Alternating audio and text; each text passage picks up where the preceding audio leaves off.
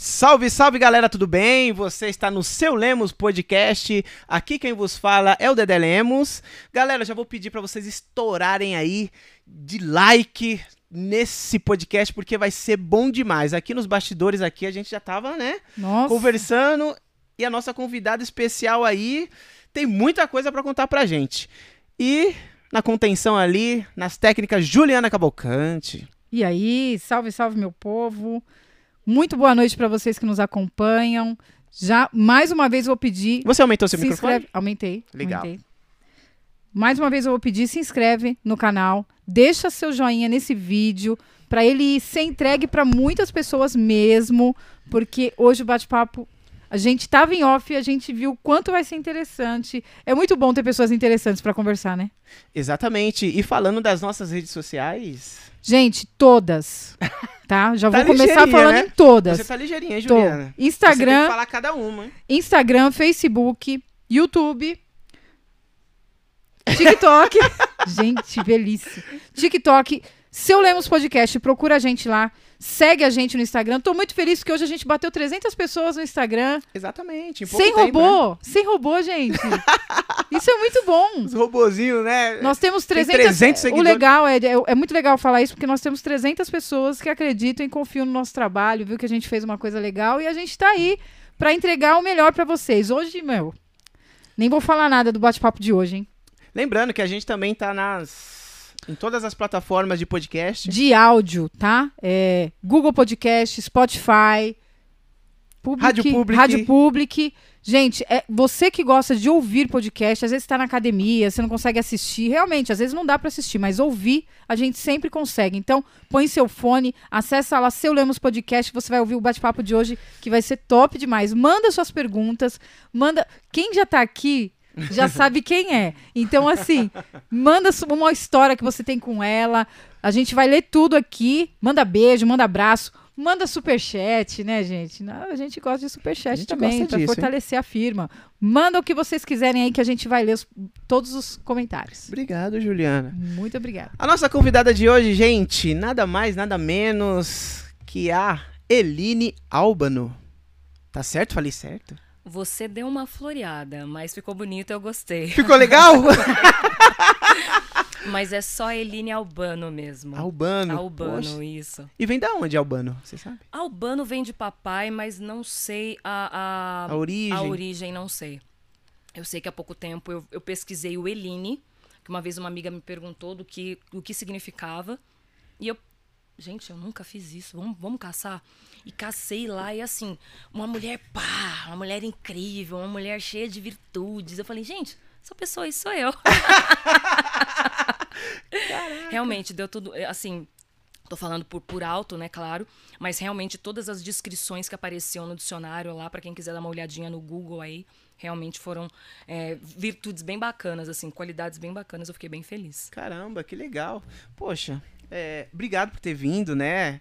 Que foi indicação da Cristo Ilma, que, que você tem uma história muito legal com ela, né? E eu vi nas suas redes sociais que você faz de tudo, meu. Você, assim, na parte artística, você é modelo, você é cantora, você é atriz. Meu, tudo isso, né?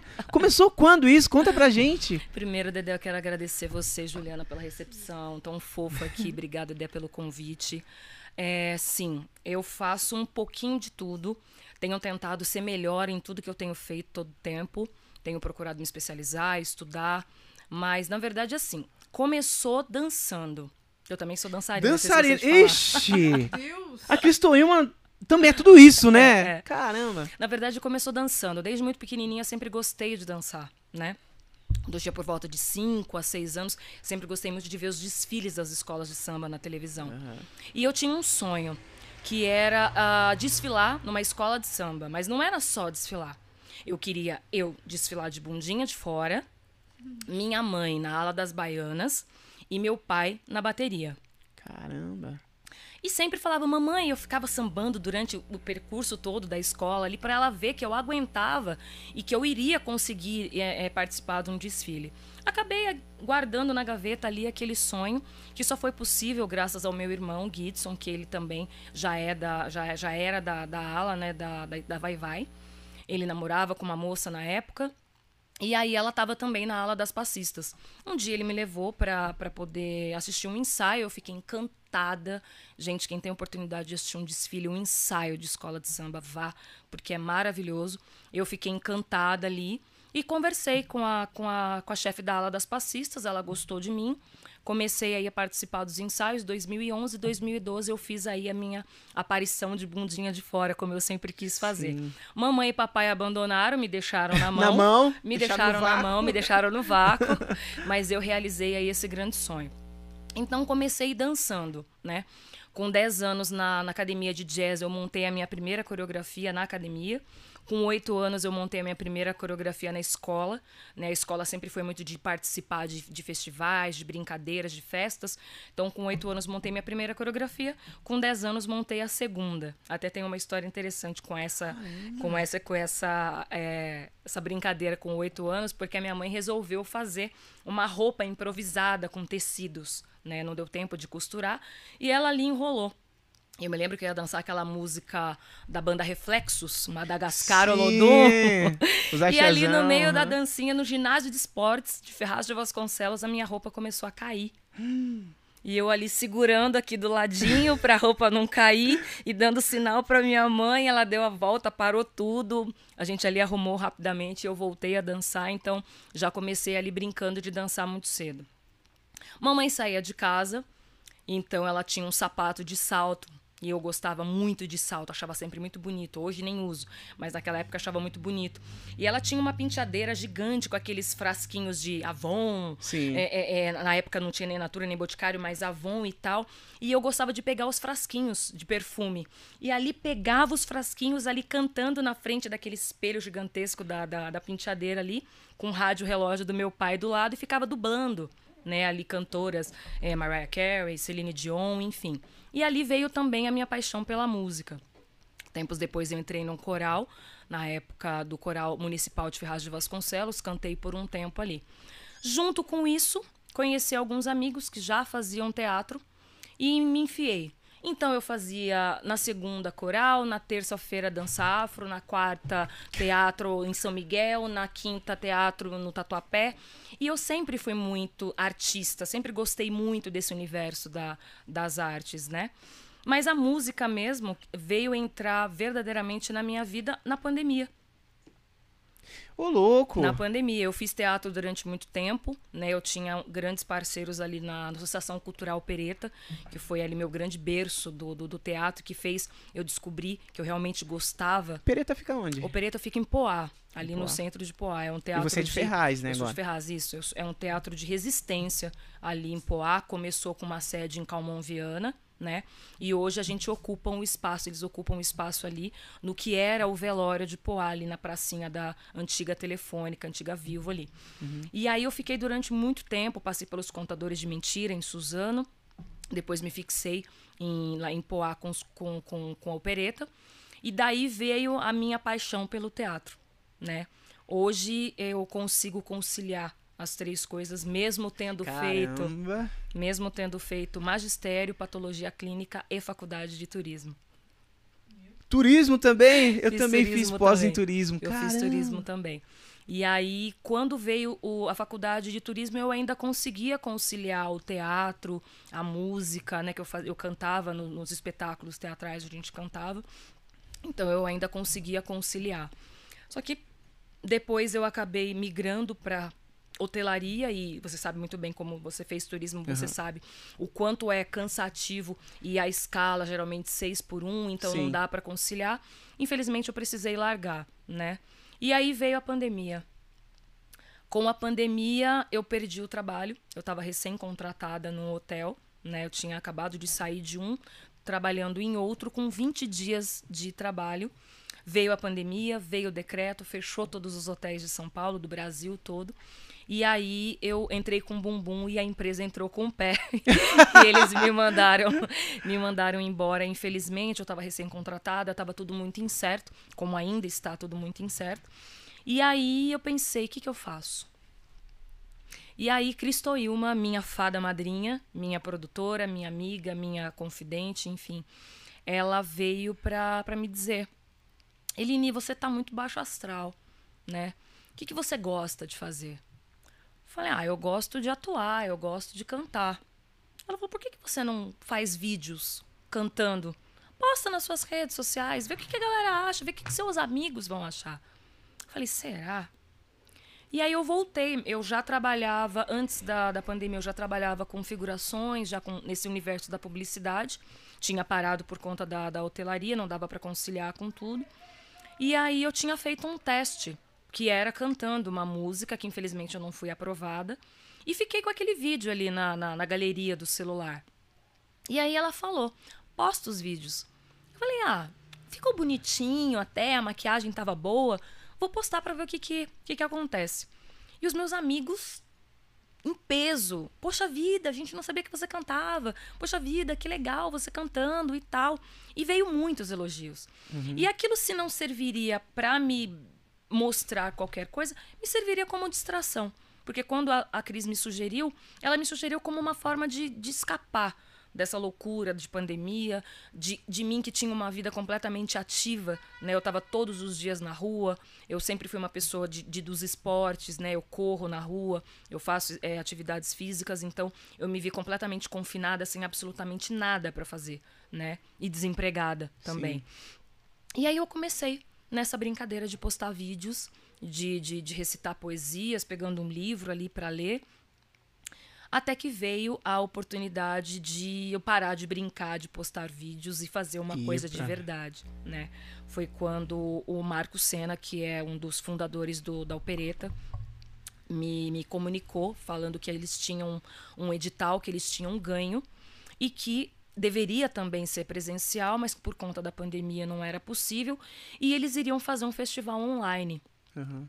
Falei, ah, mas eu não sei o que fazer, eu não tenho nada pronto e tal. Aí mandei uma mensagem pra Cris perguntando o que, que ela achava. Ela falou, faz. Manda lá, se inscreve, depois a gente vê o que, que você vai fazer, mas se inscreve. E aí, ali nos cinco minutos do segundo tempo, como diz das peladas, né, nos, nos jogos de futebol, eu me inscrevi. E tinha que ter um nome do projeto, né? E aí eu falei, gente, o que, que eu vou fazer? E eu me dei uma respirada funda. E aí eu falei, vai ser respiro.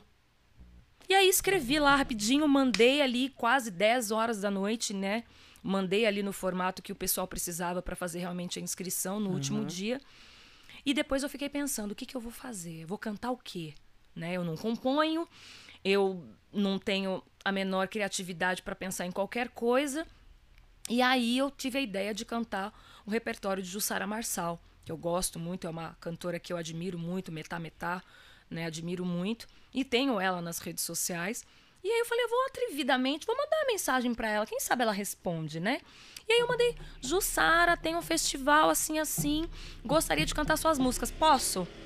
Na cara dura, chegou, Na, não falou tinha assim... o que fazer, porque eu tinha inscrito eu precisava honrar com o que eu tinha inscrito, né? Uhum. Eu me inscrevi, eu assumi um compromisso. E tinha ali duas semanas para preparar, duas, três semanas para preparar a coisa toda, né? E aí eu mandei uma mensagem para ela, ela falou: "Pode cantar.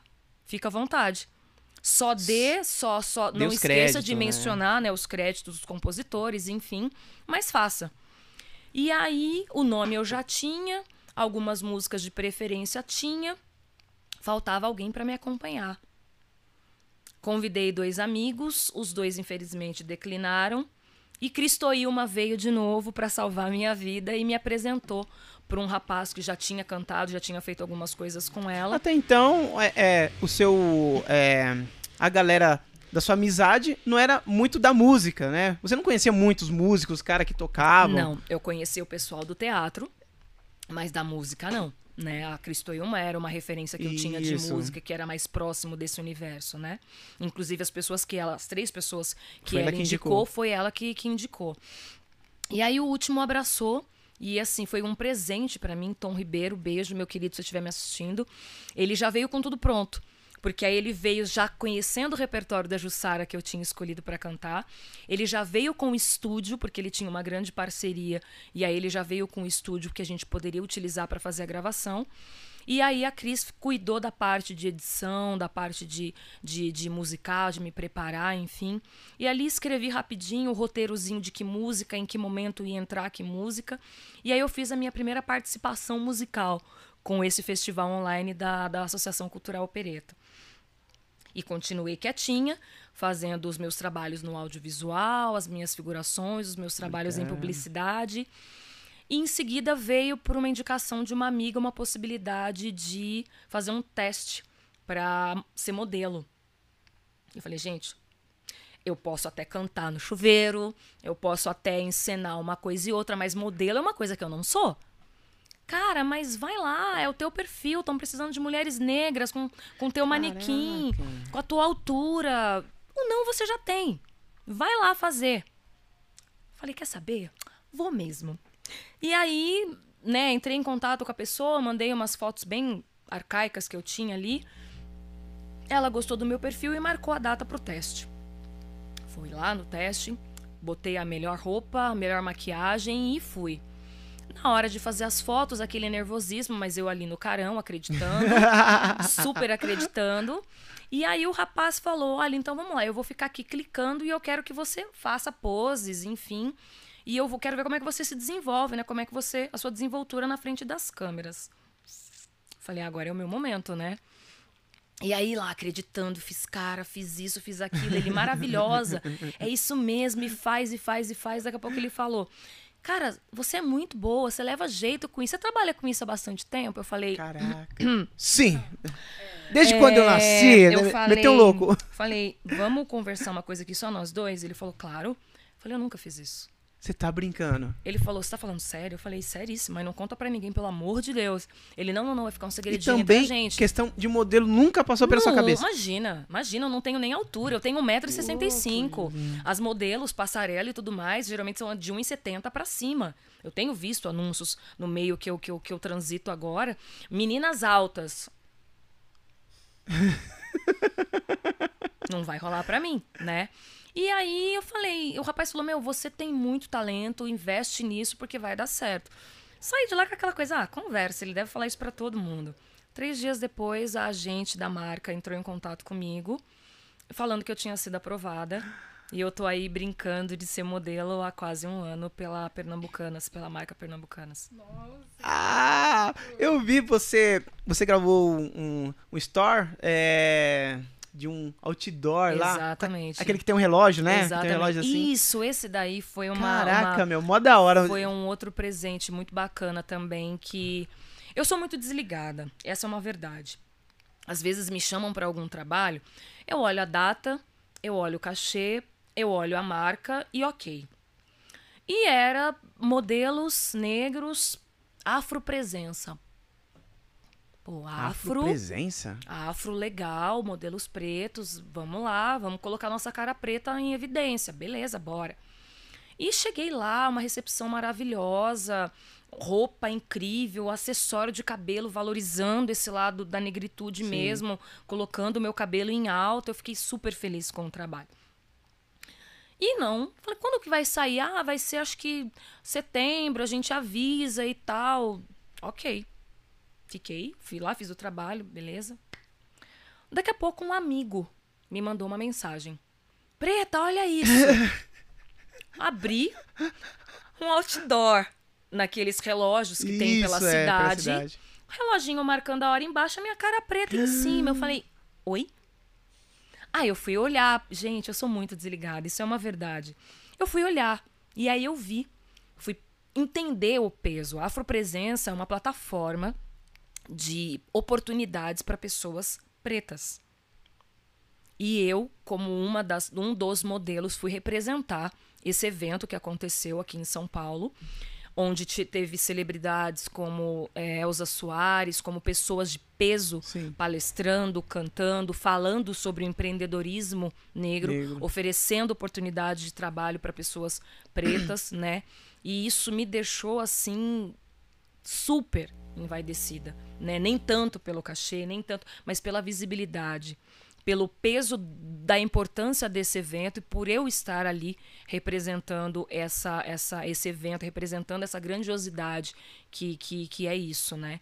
E eu tenho estado muito feliz porque é, eu costumo dizer que quem não aprendeu, quem não entendeu o que essa pandemia trouxe e, e representa, tá faltando alguma coisa, tá fazendo alguma coisa de errado. Eu fui muito beneficiada, óbvio, eu não sou alienada para dizer que, ai que maravilha, eu tenho visto o que tem acontecido, os números que estão se agigantando de pessoas que infelizmente tiver, tiveram a vida ceifadas por conta desse vírus. Eu tenho um primo que infelizmente faleceu após 80 dias de internado, Meu vários Deus. amigos que perderam a vida, pessoas que perderam entes queridos, mas eu a minha vida deu um looping, deu um giro gigantesco exatamente nesse período de pandemia. Porque eu trabalhava e eu era muito feliz trabalhando na hotelaria, trabalhando com o turismo, mas a pandemia me fez forçosamente voltar para o que eu acho que era o que o algo que eu nunca deveria ter deixado de fazer, que era trabalhar com artes. Né? A minha mãe, ela foi uma grande incentivadora, mas também teve uma parcela de peso para que eu deixasse esse universo da arte, porque ela dizia que isso não me daria futuro, Nossa. que não me daria é, um valor, é, um retorno financeiro, né? E hoje eu posso dizer que eu pago as minhas contas, graças a. Deus, vivendo de arte, vivendo de arte. E É porque é um agora- pouquinho difícil, né? Para um pai, para uma mãe. Eu Exatamente. vejo que quando eu falei pra minha mãe, mãe, eu quero ser baterista e vou viver disso. Foi um susto pra minha mãe, pro meu pai, Uhum. mesmo que quem incentivou foi meu pai, foi minha mãe. Meu pai me levava pra tocar Sim. pagode, eu tocava percussão Uhum. e ele incentivava, incentivava, mas quando eu falei assim, pai, ó, meu negócio é música. Não é mais futebol não, Aham. agora o negócio é música. Eu Exatamente. quero viver disso, eu quero tocar bateria, eu quero chegar e tocar em vários países, vários é, estados. Você quer do que nosso país vejam, né? Eu quero reconhec- ser reconhecido por isso, né? Aí ele falou assim, cara, é sério mesmo? Então, cara, você vai ter que estudar, vai ter que treinar pra caramba. É isso. Eu mesmo. tive o apoio do meu pai e da minha mãe, Sim. mas não financeiro. Não. Mas falou assim, cara, vai, Uhum. Vai, que fome aqui você não passa, Sim, né? sim, Vai pra cima, faz a sua correria. sim. Nada é fácil, Não né? é, não é. Então, A arte não é fácil. Sim, não é mesmo. A gente tem aí. é, e agora também, com a pandemia, eu consigo perceber pessoas que ainda veem esse mundo das artes como é, um meio fácil para ganhar dinheiro. Uhum. E tem muita gente inexperiente migrando para esse caminho. É uma po- oportunidade de ganhar dinheiro? É uma possibilidade? E é. Uhum. Mas é preciso que as pessoas entendam que ser artista, ser atriz, ser modelo, ser é, a cantora, ser dançarina, não é simplesmente ter um rostinho bonitinho, não é simplesmente ter carisma, é preciso estudar. Né? Eu tenho aí quase 15 anos de teatro.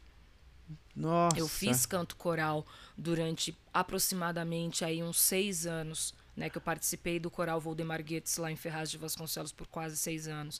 Eu danço, né? Eu fiz várias oficinas de dança. Então, assim, é necessário que seja valorizado também e até mesmo, infelizmente, a nossa cultura e as pessoas nesse, nesse universo não são valorizadas. Mas se a gente for parar para pensar nessa pandemia, o que mais a gente fez? Assistiu televisão, ouviu música, Internet. internet. Quem está fazendo é, conteúdos são pessoas minimamente que têm uma noção de teatro, que têm uma noção de- do que é uma encenação. Uhum. Os filmes, brasileiros ou não, são feitos por atores, são feitos por cinegrafistas, são feitos por pessoas que às vezes não aparecem na frente das câmeras, mas que precisam levar o sustento para sua casa. Então, assim, quando eu chego num set para gravar, não é só o diretor. É o assistente, é aquele que carrega e descarrega o caminhão, é a Sim. senhora que está é, que tá varrendo o chão onde a gente está utilizando, é a maquiadora ou o maquiador, é a pessoa que está me vestindo. Então, assim, existem muitas uma- pessoas envolvidas. Um comercial que as pessoas olham e falam: Nossa, Eline, você está ficando famosa. Eu vi você na televisão, eu vi você. ah, ah, ah." Não Cinco sabe o se- tempo de gravação 20 que é. segundos que aparece ali, ou 5 segundos em que eu apareço, tem muita gente envolvida atrás. E são essas pessoas que não estão sendo valorizadas porque artista é muito fácil, porque ser artista é tranquilo, porque ser artista. É entende? vida boa, né? vida boa. É vida. É vida boa, é dinheiro fácil, é Fácil. muito dinheiro. Muito dinheiro. Nossa, gente, muito Curte. dinheiro. Você tá tá curtindo ali, você tá ganhando Aham. fácil Uhum. e famoso, não sei o quê. É, eu trabalhava em 2004 Sim. na loja 100. Uhum. Cara, aí fizeram uma votação lá, falou que na minha cidade iam fazer o, a propaganda da loja 100. Uhum. Cara, mas veio uma equipe gigantesca, fechou a loja de manhã, de manhã, com todos os equipamentos, até a noite, gravando, gravando, gravando. Quando finalizou, beleza, tá pronto. Temos, né, Depois de um temos. mês, né? Aham. Depois de um mês, tá pronto, vamos lá. E loja sem para, puf, acabou. Aí a gente, só isso. Meu, só isso, cara. Só isso. É uma As- mega É produção. uma mega É produção. uma mega produção. Não é Eu- fácil. Não é né? fácil. Não é fácil. Não é fácil. As pessoas às vezes me perguntam como que você conseguiu? Esse tipo de pergunta, ao mesmo tempo que me deixa feliz, né? Me deixa um pouco triste, porque a sensação que eu tenho é de que eu consegui por sorte. De que eu consegui porque alguém me encontrou ali na rua e, putz, vem cá que eu quero que você faça. É sortuda, né? A minha mãe teve essa sorte. Verdadeiramente ela teve essa É? sorte. A minha mãe foi encontrada na rua. Verdadeiramente ela foi encontrada na rua. A minha mãe é promotora de viagens, professora aposentada. Depois de, de aposentada, ela se tornou promotora de viagens. Ela Sim. leva grupos da terceira idade, principalmente para viajar. E ela estava levando é, é, um, pagamentos numa agência para poder fechar um, um contrato de, de uma viagem que ela iria fazer. E de repente abordou, um rapaz abordou ela na rua. Falou: Nossa, como a senhora é linda! Ela olhou. E assim, a gente da arte, exceto alguns, a maioria da galera da arte, é um pessoal desconstruído, né? Cabelinho mais, des- né, mais despenteado, É. nananã. Não, não é uma regra, mas a gente vê muito disso e tudo bem. Sim. E ela olhou, ela falou, gente, esse menino é estranho, mas Hum. gente do- teatro é estranha. Ela falou, ela, ela, falou- ela pensou com ela mesma, mas gente do teatro é estranha. Minha filha já me disse isso, então tá. e ela parou pra poder é, é, ouvir o que ele tinha dito e ele disse, olha, eu tenho um trabalho, tô procurando uma senhora no teu perfil e eu queria tirar uma foto da senhora pra mostrar pra minha equipe. Eu tenho certeza de que a senhora vai ser aprovada. Meu irmão já trabalhava. Meu irmão, ele, entrou, ele subiu no palco uma única vez. As coisas são meio atravessadas na minha casa. Meu irmão nunca subiu no palco uma única vez. Eu fiz 15 anos de teatro. Meu irmão começou no universo do- da figuração e da publicidade muito antes de mim. É. Caraca. Enfim, né? Então já vem E, aí é, é. E genética, aí, né? ele já tava ali naquele ritmo de gravações, e a minha mãe já acompanhava esse ritmo dele. Então ela falou: olha, eu não tenho nada a perder, ele vai tirar uma foto. Ok.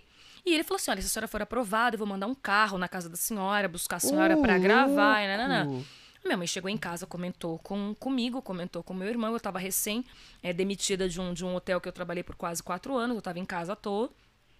Já fazia evento, já trabalhava com. já fazia teatro e tal. Mas estava meio afastada por conta do, desse período que eu fiquei trabalhando né, na hotelaria naquela loucura.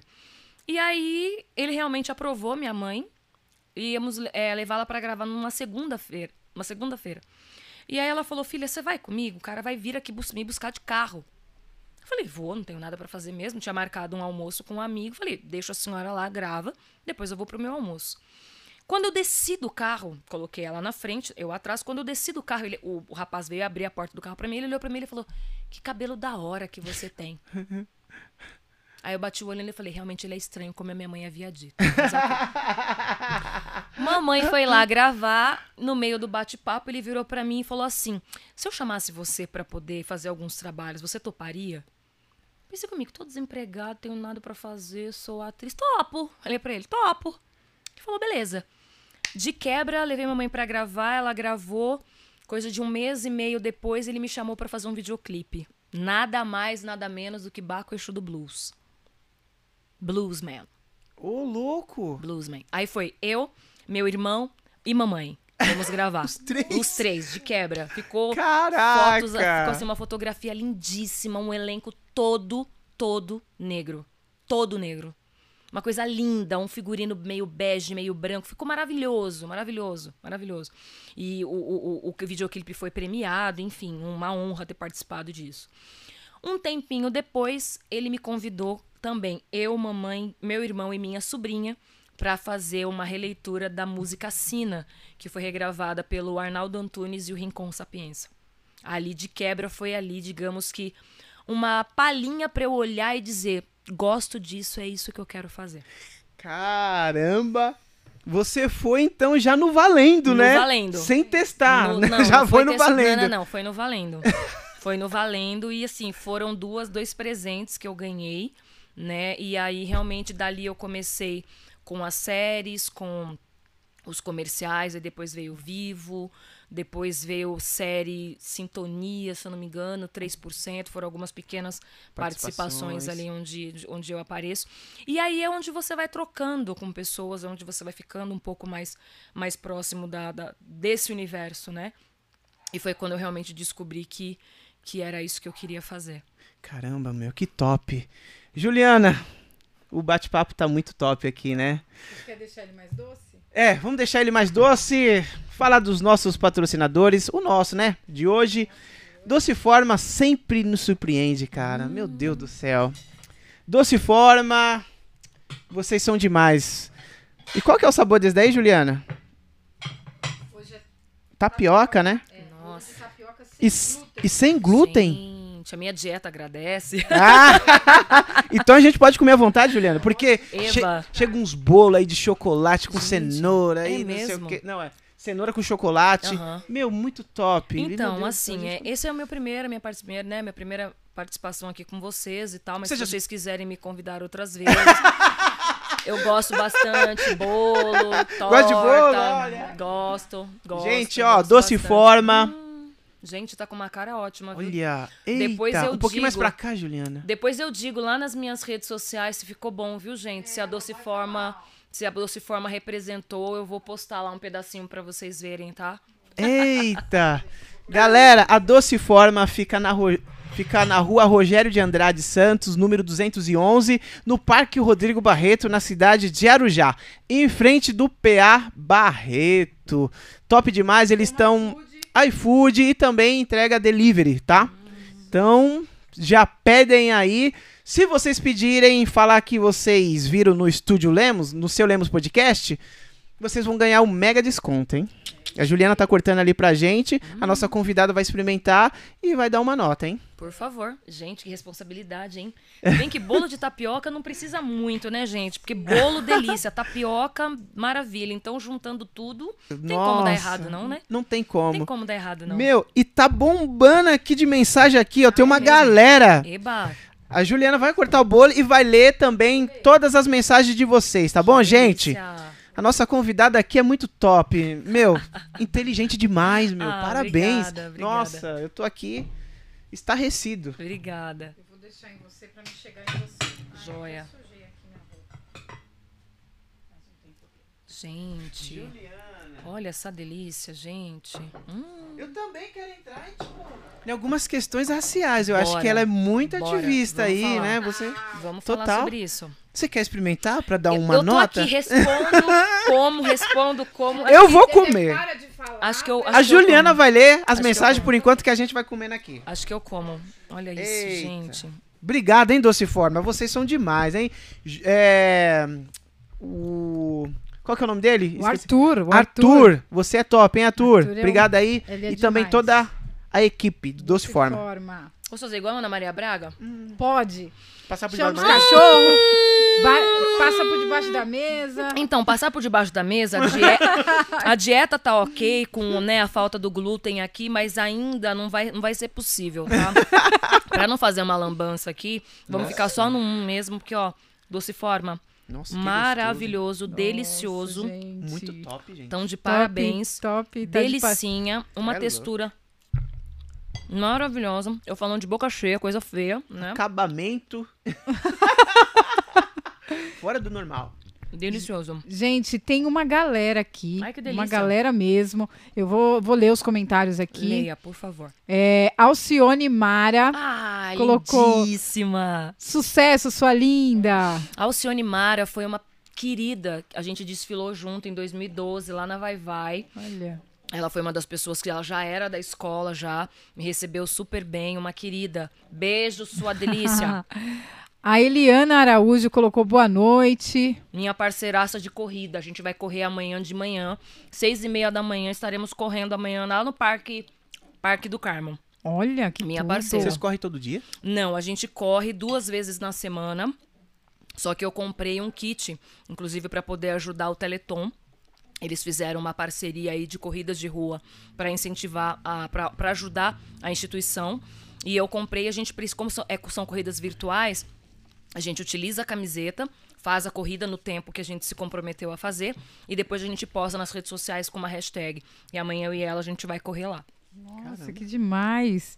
Ah, o Gui Alban, Albano Meu já chegou irmão. aqui. É, a Albano. família. Hum, Então é família, hein? Aqui. Amor, obrigada por tudo. Um beijo. Amo você.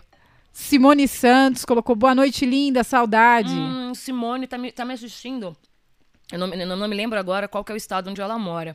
Mas eu a conheci através de uma outra amiga, Graziela, que é uma parceiraça da vida. E ela é, virou assim, uma querida que sempre me acompanha. Sempre que eu faço alguma coisa online, ela assiste de onde ela tá. É uma querida também. Simone, beijo, minha Que linda. legal. Patrícia Dandara colocou boa noite. Salve, Eline, maninha. Patrícia, minha irmã postiça, minha querida, uma ativista preta maravilhosa. Tenho muito orgulho dessa mulher. Que muito legal. orgulho.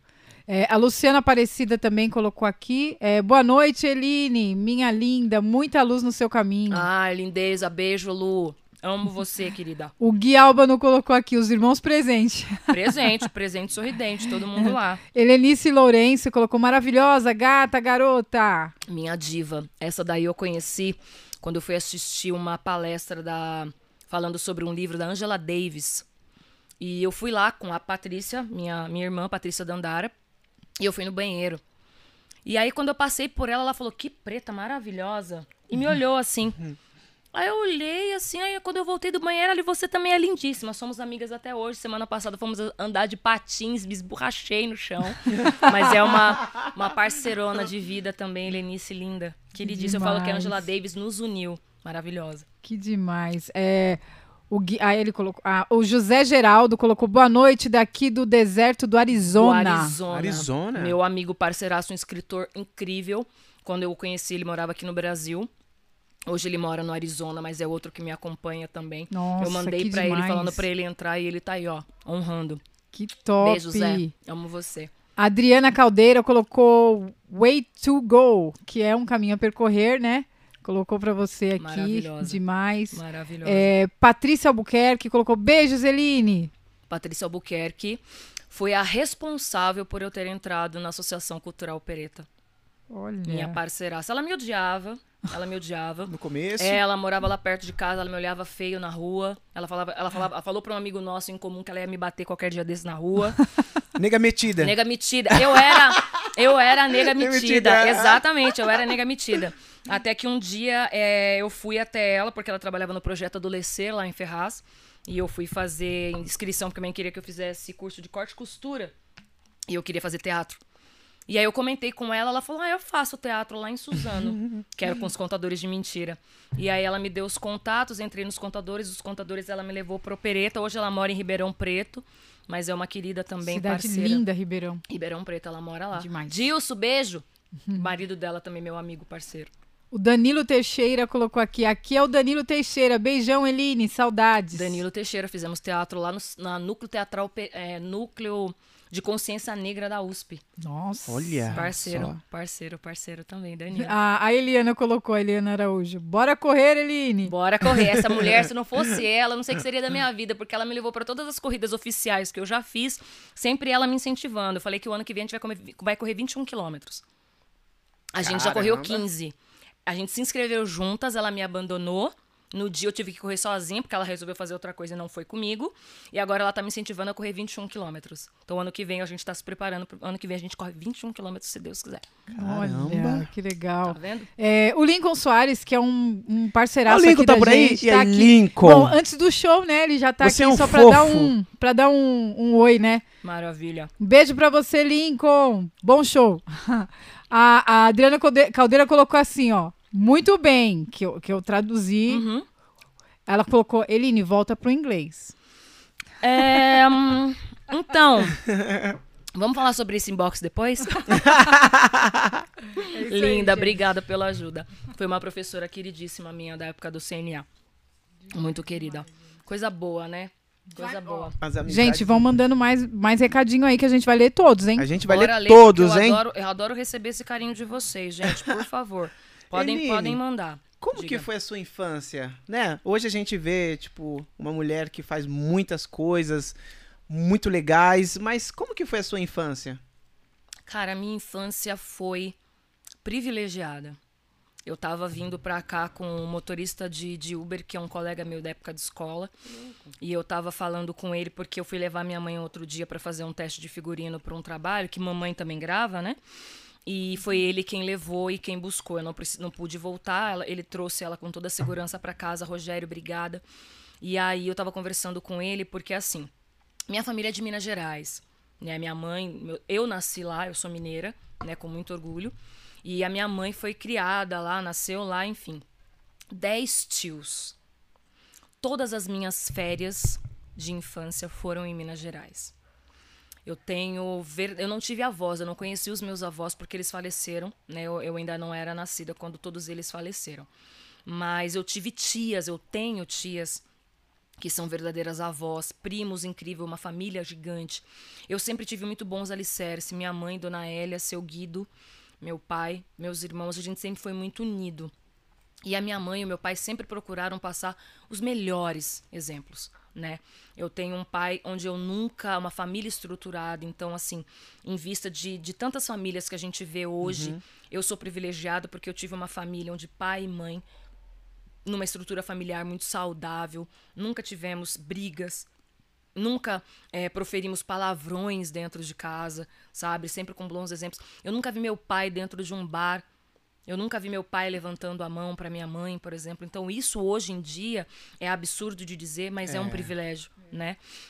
E voltando a falar de, de Minas Gerais, minha mãe professora, né, da, da rede pública, meu pai metalúrgico. Então, duas vezes por ano a gente viajava para Minas Gerais. Então, pensa, na frente da casa das minhas tias, um playground, uma quadra de esportes e um parquinho. Primos à torta Adoidado. direito para brincar o tempo todo. Nossa. E para melhorar, quatro tias que cozinhavam para fora. Comida, comida mineira é top demais, meu. Meu Comida do mineira por si só já é uma delícia. Nossa. Minha afinada madrinha Severiana, onde quer que esteja, eu sei que ela torce por mim, porque ela foi uma grande incentivadora de que eu fosse artista, de que eu brilhasse, que ela falava pra mim que eu era, que eu tinha que aparecer. Ela falava que eu tinha que aparecer desde sempre. Infelizmente ela não tá mais aqui com a gente, mas eu tenho certeza de que se ela, se ela pudesse e estivesse, ela com certeza estaria torcendo por mim. Então a minha mãe, a minha mãe madrinha, ela criava, ela criou doces e ela criou salgados. Ela criou o manjar dos deuses que se chama enroladinho de azeitona. Enroladinho de azeitona. Uma massa super delicada, super fina, a milanesa no queijo ralado, onde o recheio é só uma azeitona sem caroço. A oitava maravilha do universo. Então, assim, eu sempre fui rodeada de muito carinho, de muita atenção, tios ali sempre cuidando, paparicando, amigos, né? Então, assim, eu tinha os vizinhos da rua, brincava, escola, mesmo estudando em escola pública, eu sempre estudei em ótimas escolas públicas. Desde pequena, minha mãe me incentivando com a dança, então comecei a dançar ali com oito anos de idade. Então, realmente foi uma infância muito feliz. Muito feliz. Eu tenho ótimas recordações. Nunca fui uma criança muito arteira, antes que você pergunte. Sempre fui muito falante. As minhas piores notas sempre foram em comportamento. Sempre. Era lá A, B, A, B, A, B. Comportamento C, D. A cadernetinha sempre. O, o- o transtorno, o problema da cabeça da minha mãe sempre foi o meu comportamento. Mas sempre fui muito ativa, sempre fui muito alegre, muito festiva, sempre gostei de estar muito entre amigos. Foi uma infância muito feliz. Muito feliz. Antes que você continue, eu preciso Diga. ler um comentáriozinho aqui. Leia. Lê Ai, que a meu gente Deus. vai comendo. Ai, meu Deus. Leia. É, o, Gui- o Gui Albano, é, Albano colocou. O- a mãe, o pai e as tias estamos assistindo daqui de Conselheiro Lafayette. Nossa. Olha que legal. Que legal. Que coisa boa. Aí, é, o Agora Geraldo. vocês me desestruturaram. É, então, eu falei, eu vou ler, porque já que você tá falando da família, a galera tá toda te assistindo lá. A Nancy Cândido entrou agora. Minha Colo- parceira. Nancy Cândido. Geraldo Neres colocou aqui. José Geraldo Neres.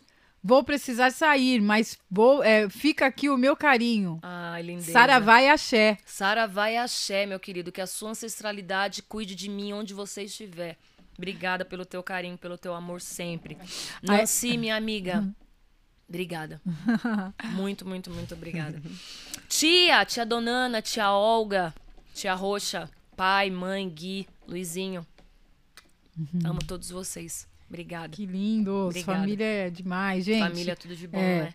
Eliana Fofa. Eliana, Eliana Fofa, Fofa. isso mesmo. Uhum. A pandemia me trouxe essa preta rara de, de presente em meio a tanta tristeza. Talvez vocês não saibam, mas entre todas as atribuições e qualidades, essa preta também é rezadeira e anjo da guarda. Olha isso.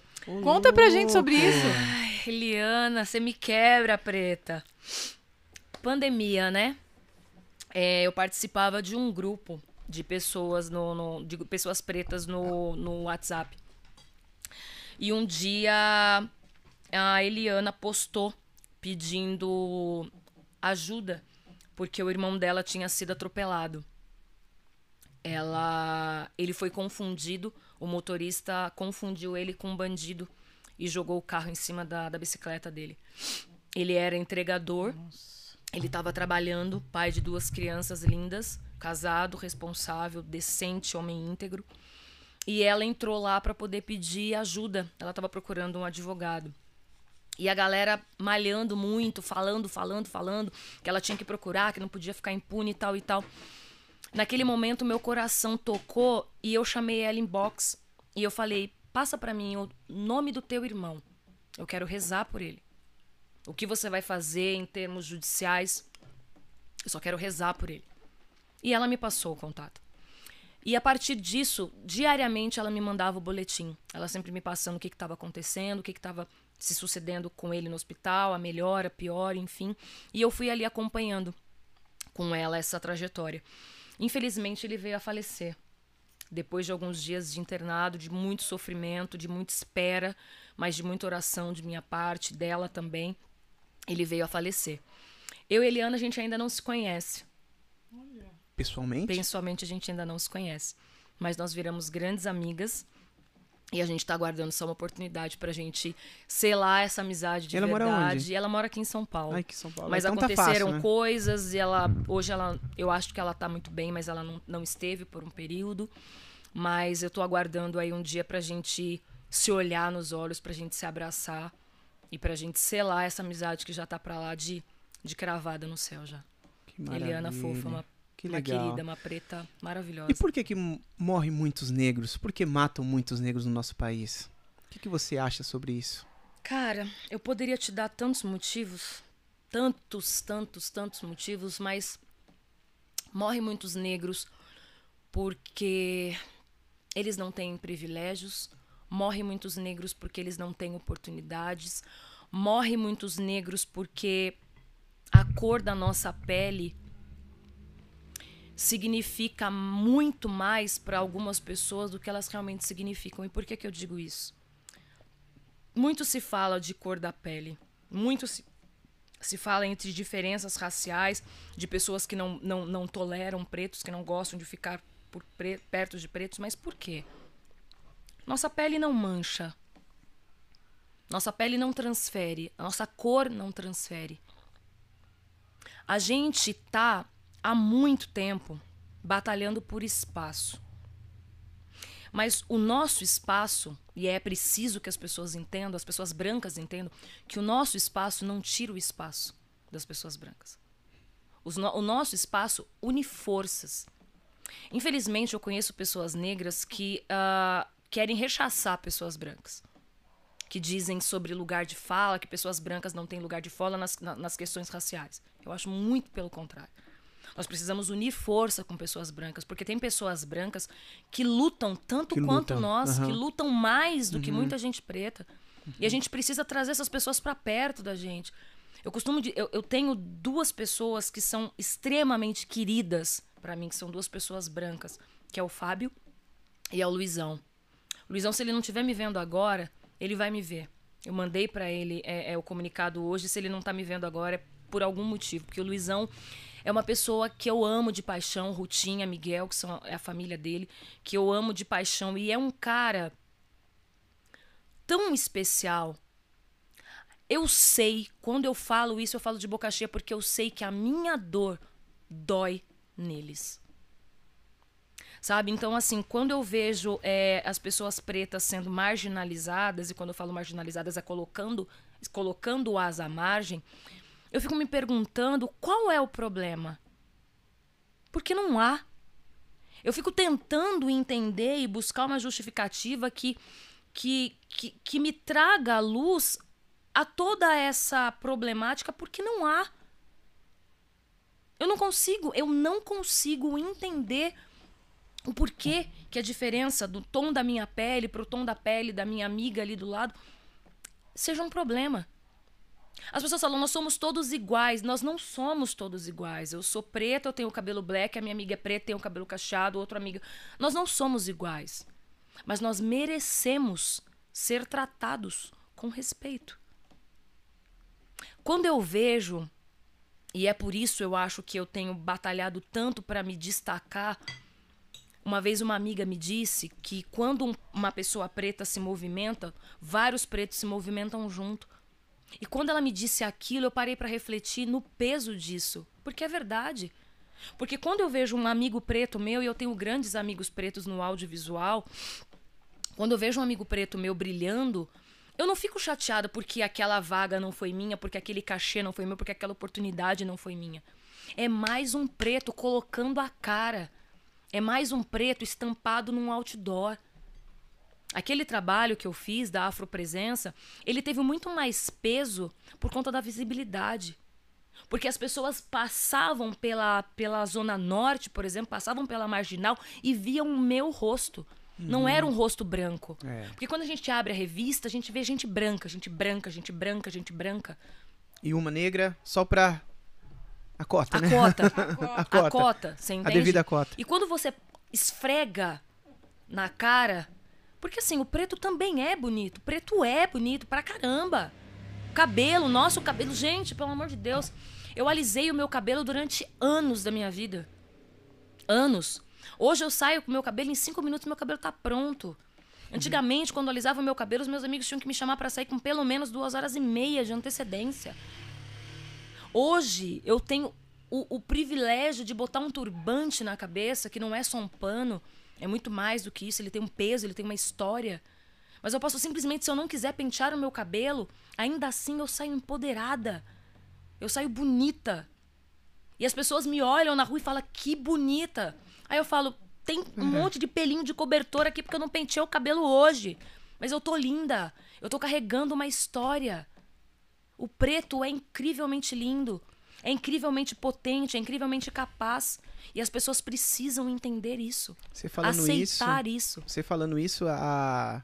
eu tenho uma irmã que é quatro anos mais nova do que eu. Uhum. Eu vi aquela situação, ela, ela novinha, com as amigas todas brancas, com cabelão lisão, e ela com aquele, né? é, a, a minha mãe fazia chuquinha nela, fazia aqueles negócios.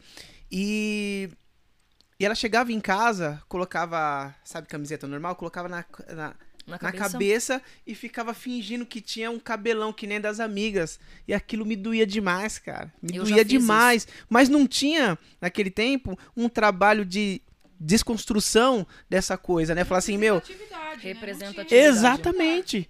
É Representatividade, representatividade, porque certa, você Ju. não. É, você olha a televisão. Somente atores brancos, bonitão e O, cabelão. o pá. único negro que a gente via na TV era o da C&A. E ele era careca. Careca. Sim. Era o único negro que eu, que eu E via mulher? na TV. Mulher, mulher eu não negra? lembro A nenhuma. mulher negra que nós tínhamos referência, pelo menos eu falo Ah, por mim, era a Glória fantástico. Maria. a Glória por exemplo. Maria que... Mas Glória Maria alisa cabelo. Alisa Então, a- cabelo. mas a Glória Maria, é, em 82, 80, e- até 86, mais ou menos, ela tinha o cabelo igual o seu. Uhum. Depois disso, acabou. Então, assim, representatividade para o nosso cabelo não tinha. Não Creme, tinha. não, Não tinha. tinha. Tra- é, shampoo, não tinha. Não, Não. tinha nada. Não Não, tinha. adianta. Você tinha que usar condicionador. Vivia E olhe lá se você conseguisse. um mundo, né? Exatamente, exatamente. Em um mundo que não era nosso, né? Não, é, E não foi assim, E feito não pra tinha, gente, né? não foi E, feito. e as, re- e as poucas representatividades que nós tínhamos eram representatividades menores a quem marginalizadas, né?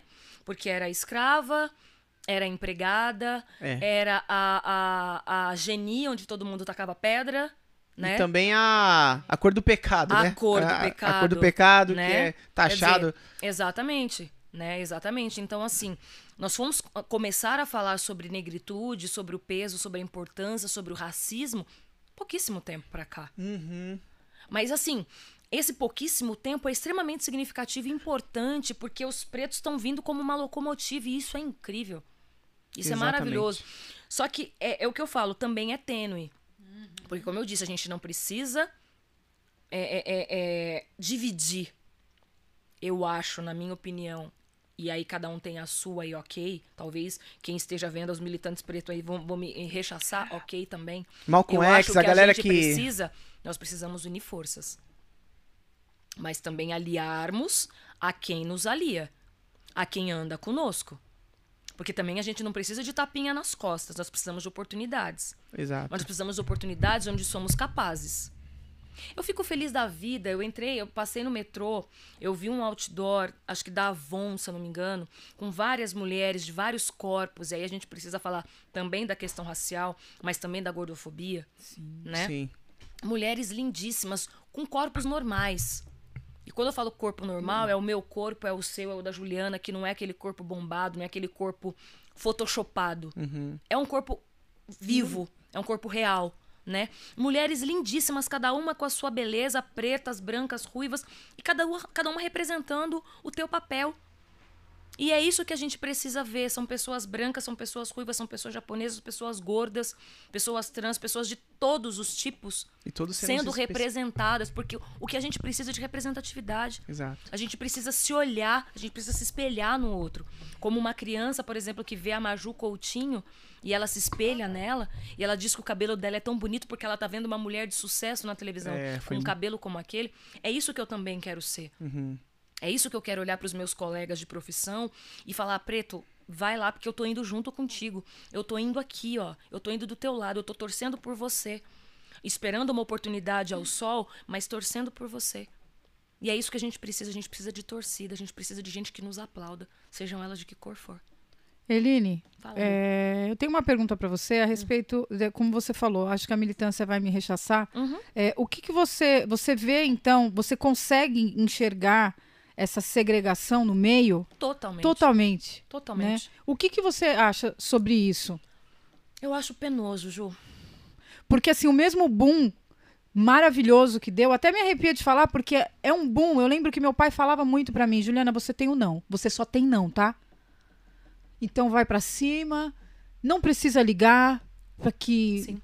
Os racistas, eles existem, eles nunca vão deixar de existir. Meu Não. pai sempre me educou dessa Sim. maneira. Meu pai preto e minha mãe nordestina analfabeta. Sim. Então, tipo, Você Era tudo- no meio, É. né? No, no pacotinho minha mãe branca, porém nordestina e analfabeta, né? E Então, tipo, levou a família nas costas. Mas, enfim.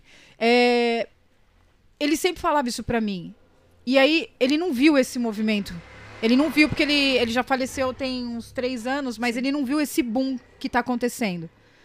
Mas eu acredito que ele também falaria a mesma coisa que você Sim. e o que eu penso, que é a segregação. Dentro do meio, estão se separando. Dentro do meio, eles se, se degladiam dentro do meio. É, A preta alisada me olha com, com desdém. Exato. A preta cacheada me olha com desdém. Cara, A preta que tem amizade só com pretos e você que tem. Ou até namora um Gente, branco. Gente, namorar um branco. Deixa Conte. eu contar Conta, uma por favor. história. Falando nisso, eu lembrei de uma história. Eu estava num espaço público em São Paulo e eu estava me relacionando nessa época com um rapaz branco. E esse espaço público é um espaço é, fechado, porém um dos andares era aberto é, ao, ao público para as pessoas que quisessem, que mesmo que não, não, não frequentassem exatamente frequentassem ali. E eu tinha marcado um horário com ele ali. Então eu cheguei um pouco mais cedo que ele e vi uma reunião linda, só gente preta. Uma coisa linda. Eu até brinquei e falei que era reunião de, de Wakanda. Tinha uns rapazes, tinha uns rapazes com aquelas roupas de tecidos afro, sabe?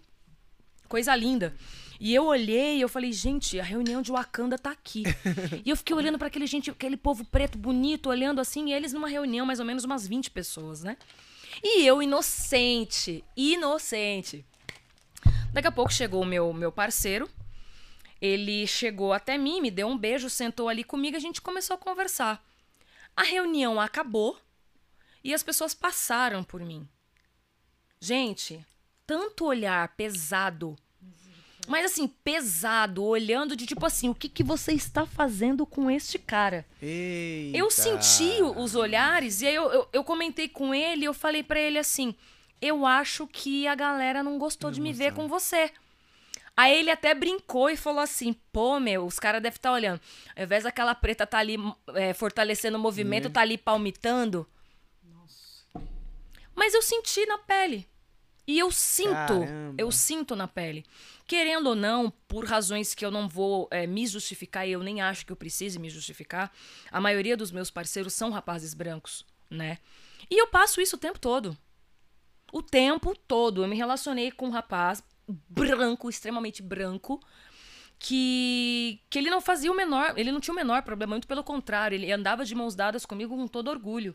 E ele, inclusive, era muito preocupado com essas questões raciais, então ele sempre estava conversando comigo, me perguntando: olha, se eu disser alguma coisa que te chateie, se eu falar É. alguma coisa que, que não esteja no contexto, me, me corrija, eu não, eu não quero te magoar, eu quero andar com você de mãos dadas mesmo.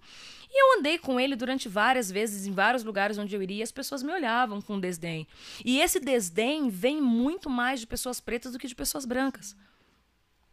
Infelizmente. E cadê a luta pela igualdade racial, né?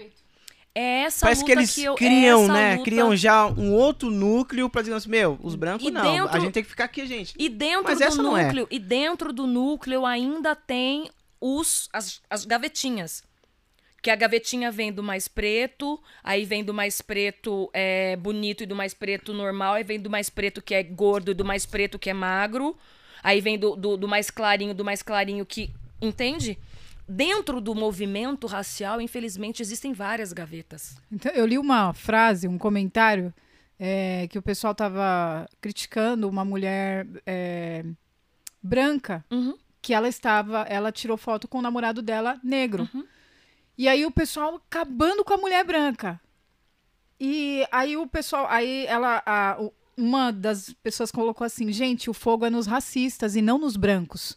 Porque, inclusive, também tem racista negro, tem, Tem. racista de tudo quanto é jeito. O fogo é nos racistas. Tipo assim, foi um trocadilho, Tipo né? assim, que vamos povo... focar no que realmente é, É, importante. é. Vamos, É no- é vamos no- focar na pauta que, que, que tá não, é no raci- não é na- no branco. né? É, o- é o que você tava falando. É, a gente não quer tomar o espaço do branco. Só que assim, você sabe, às vezes eu olho, eu não sei se você tem, vocês têm essa mesma visão, mas tipo, deixaram a gente naquele circo, armar o circo, permitiram que a gente montasse o picadeiro e a gente tá quebrando tudo. Exatamente. E os brancos olhando em volta, os racistas olhando em volta e falando, estão quebrando tudo. Olha lá, a gente deu tudo e eles estão quebrando. Isso- Exatamente.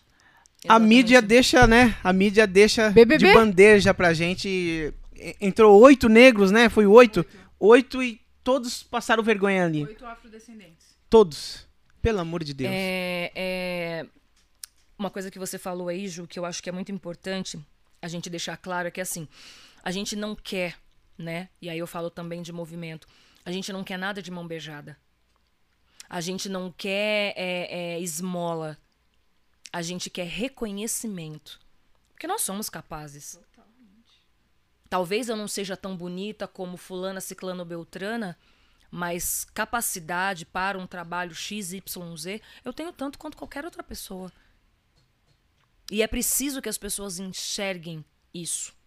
Eu tenho visto, e eu falo isso de boca muito cheia, no audiovisual, uma procura muito grande por pessoas afrodescendentes. E isso me deixa extremamente feliz. Mas ainda precisamos avançar muito.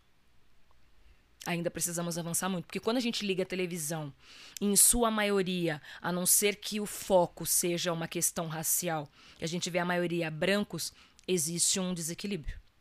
E é atrás desse desequilíbrio que eu e muitos parceiros pretos meus estamos indo. É preciso, le- é preciso entender essa importância. A gente está tendo oportunidade? Maravilhoso, que bom. Agradeço todos os dias. Eu tenho trabalhado bastante. Poderia estar trabalhando mais? Poderia. Mas talvez eu não esteja trabalhando mais porque outros parceiros meus, outras parceiras pretas minha, porque quando vem um anúncio, vem, precisamos de mulheres pretas de tal a tal idade. Se eu não estou indo, alguma parceira preta minha está indo. Então, ok. Legal. Então, ok. Mas existe já uma procura. Mas eu gostaria muito de que a gente não fosse visto simplesmente como um, um produto para né? determinada É. coisa.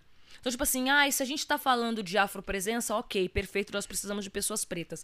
Mas se a gente tá falando de Avon, por exemplo, Natura, qualquer outra marca, vamos olhar também pro preto. Vamos olhar também. E eu tenho, eu tô muito feliz. Essas campanhas, essas marcas que eu acabei de dizer, estão focando muito. Outras marcas, eu ser, eu ser modelo da Pernambucanas hoje, poxa vida, eu tenho um outro modelo, um parceiro meu também de audiovisual, tem feito trabalhos incríveis, que também fotografa, sabe? Então, assim, nós temos modelos brancos, temos modelos pretos. Então, assim, está abrindo. É. E isso é lindo de ver.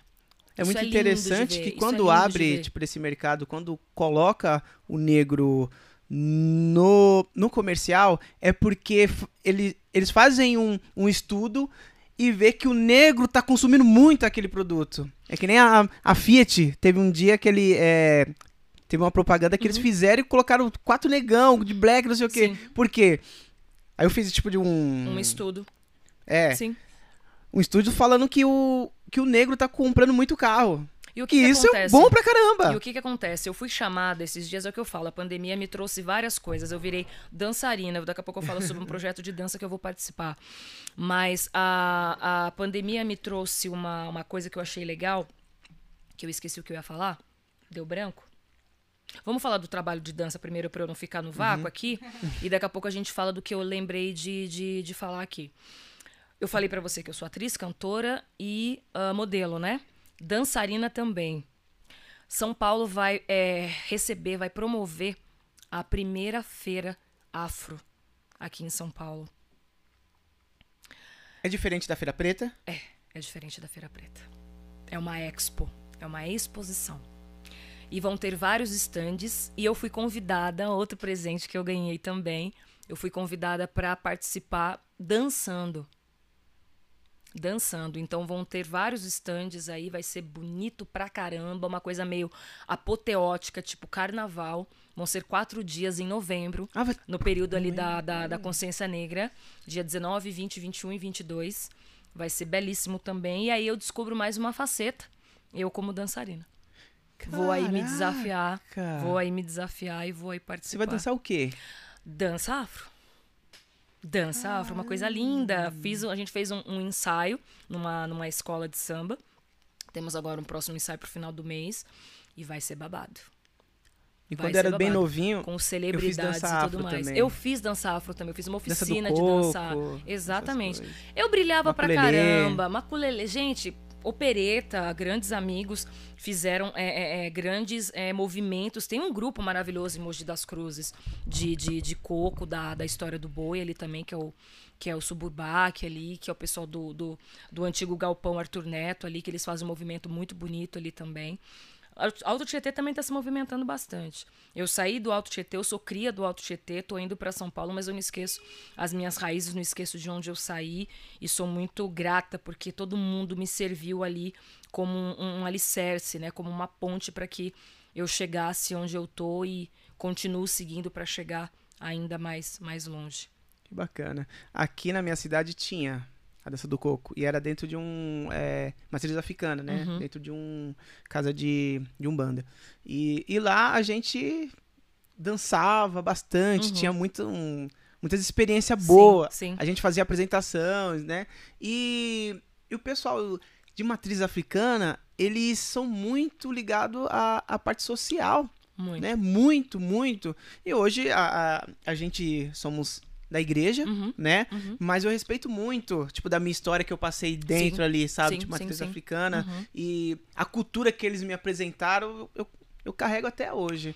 Porque é, a religião, independente de qual, qual seja ela não. Ela tem o projeto dela que é religioso, que é o religar-se ao Supremo. Uhum. E aí é a Deus, Oxalá, babá, enfim, quem seja. Mas ela também precisa se responsabilizar pela comunidade que ela recebe. Então eu acho que, hipocritamente falando, seria a religião que não olha para os seus fiéis.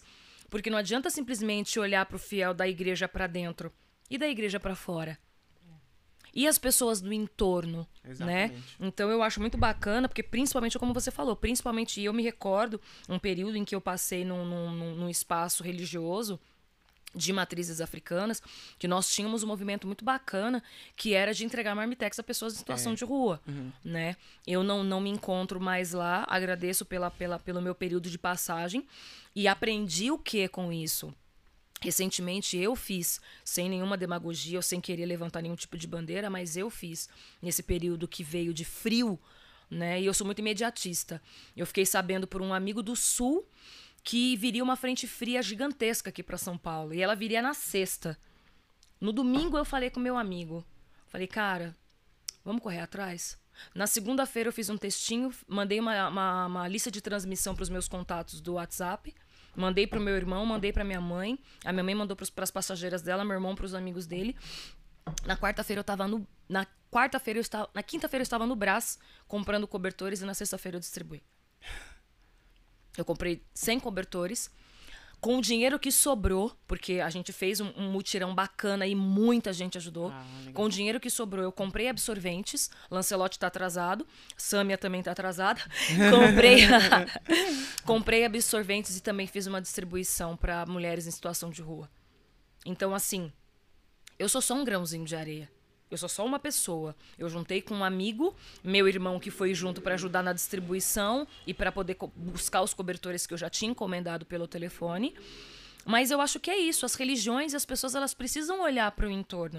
Né? Exatamente. Então, assim, eu trouxe dessa vivência na, na- da- desse período em que eu tive nesse espaço religioso de olhar para o próximo.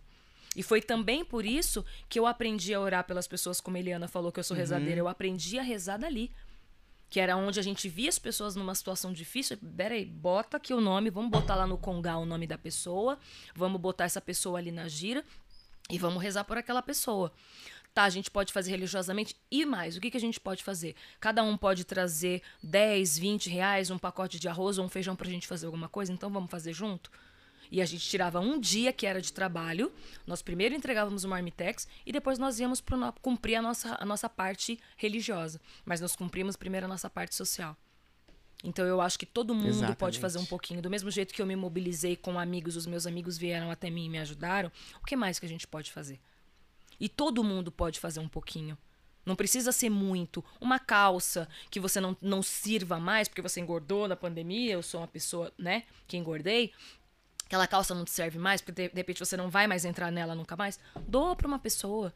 E você não precisa postar nas redes sociais que você tá fazendo pra poder te trazer promoção. Mas presta conta pra aquelas pessoas que te ajudaram. Fala pra elas, olha, ó, com o dinheiro que você me ajudou, eu fiz isso daqui. É pra aquelas pessoas que você precisa prestar conta. Você não precisa aparecer.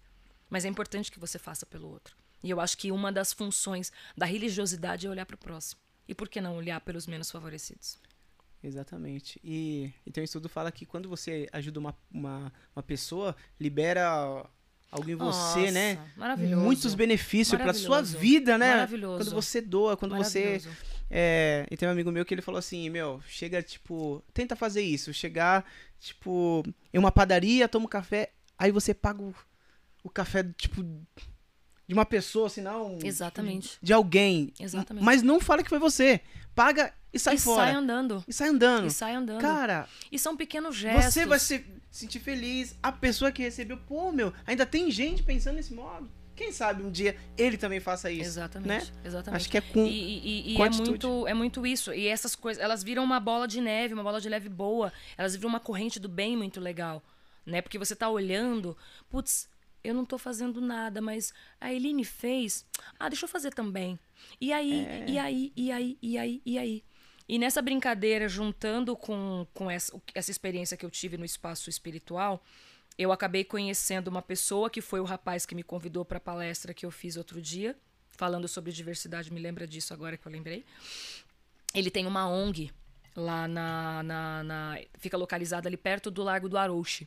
Ele tem uma long- ONG ali chamada Eternamente Sou. Rogério, beijo pra você que você faz um trabalho incrível, eu sou sua fã. E aí, é, ele postou no grupo lá falando: gente, eu preciso de um carro. Eu tava indo fazer um teste de Covid por um trabalho de publicidade que eu ia fazer. E depois do teste eu não ia fazer mais nada. Falei, meu, dá pra eu ir lá. Eu não tenho carro, mas dá pra eu juntar a força-tarefa e ir lá. Nessa brincadeira, a gente distribuiu 200 marmitex pra pessoas em situação de rua lá na Praça da Sé. Largo do, do, do São Francisco ali, enfim. E aí eu falei, gente, eu gostei da ideia dele. O que, que eu posso fazer? Fui lá e fiz a ação com os cobertores. Calhou de eu fazer a ação com os cobertores na sexta. No sábado ele ia distribuir Marmitex de novo. Eu peguei os absorventes que me restou e fui com ele pra rua pra poder juntar a força com o movimento dele pra gente fazer. Então, assim, outras pessoas se juntam ao movimento dele, eu me junto ao movimento dele, a gente faz uma coisa grandiosa e a gente ajuda um monte de gente. Caramba. Poderosíssimo isso. É a força do bem sempre. Sempre. É a força do bem sempre. Falando de diversidade, Diversidade, racial, falado. é. Boa, lembrei. Rogério me convidou um belo dia para poder fazer um bate-papo. Ele disse assim: um bate-papo. E ele falou: Eu queria que você falasse sobre diversidade racial e sobre empoderamento feminino. E eu fui estudar sobre isso, porque eu não sou palestrante, né? Eu falo pelos cotovelos, mas não, não é um assunto que eu domino, né? Você transita sobre esses assuntos, porque isso faz parte da tua vida, mas você não, não domina. E foi exatamente o que você falou. É, as pessoas estão buscando diversidade, principalmente no mercado de trabalho, por quê? Quando você tem vários nichos, você atinge vários públicos. Se você faz uma pesquisa dentro da tua empresa, você sabe o que o teu funcionário preto precisa, o que ele consome, o que o seu funcionário trans precisa, o que o seu funcionário gordo precisa, o que o seu funcionário entende? Então é e as, as, as empresas estão começando a enxergar isso, o quanto é interessante ter também diversidade no mercado de trabalho dentro da tua própria empresa, porque ali você tem a possibilidade de atingir todo mundo. Exato. Você atinge desde o pequeno investidor até o grande investidor. Eu também trabalho com eventos, entre outras coisas. Eventos? Eventos. Eu participo de uma feira. Eu já faz 10 anos que eu participo dessa feira. E eu atendi, eu prestei bem atenção ne- nessa, nessa última feira que teve agora, mesmo com a pandemia, com todos os, os protocolos de segurança, a gente conseguiu fazer uma feira grandiosa. E eu percebi uma coisa que vai de encontro exatamente sobre isso que eu acabei de falar. Eu atendi desde pessoas que compram 70 mil reais dentro de um único stand. Óbvio que não é consumo próprio, a pessoa está comprando para sua loja, para o teu buffet, para revender, enfim. Mas uma pessoa que tem um capital de 70 mil reais para comprar, para revender, obviamente não é o mesmo que quem está começando agora. E essa empresa para qual eu trabalho, ela foca em todos os públicos. Porque aí ela atende todo mundo. Você pode falar o nome da empresa? Claro que eu Pode- posso ah, falar. tá. A feira é a, a feira é a Gift Fair, a Becasa. É uma feira que acontece a- em março, em agosto, na Expo Center Norte. Eu já trabalho há 10 anos lá com um representante da Bahia. Olha como o mundo gira. E, e a- um dos estandes para quem eu trabalhei é a Lior e a Rogemac, que são os dois maiores estandes dessa feira, né? Que eles focaram inteligentemente, porque eles também têm funcionários, né? Desde o pequeno até o médio, desde pessoas de todos os tipos dentro da empresa, e é onde eles focam, ou seja, eles vendem produtos para quem está começando agora e de quem não tem um capital tão grandioso, assim como eles atendem aquele público mais requintado que tem 70 mil reais para poder comprar dentro de um estande, por exemplo.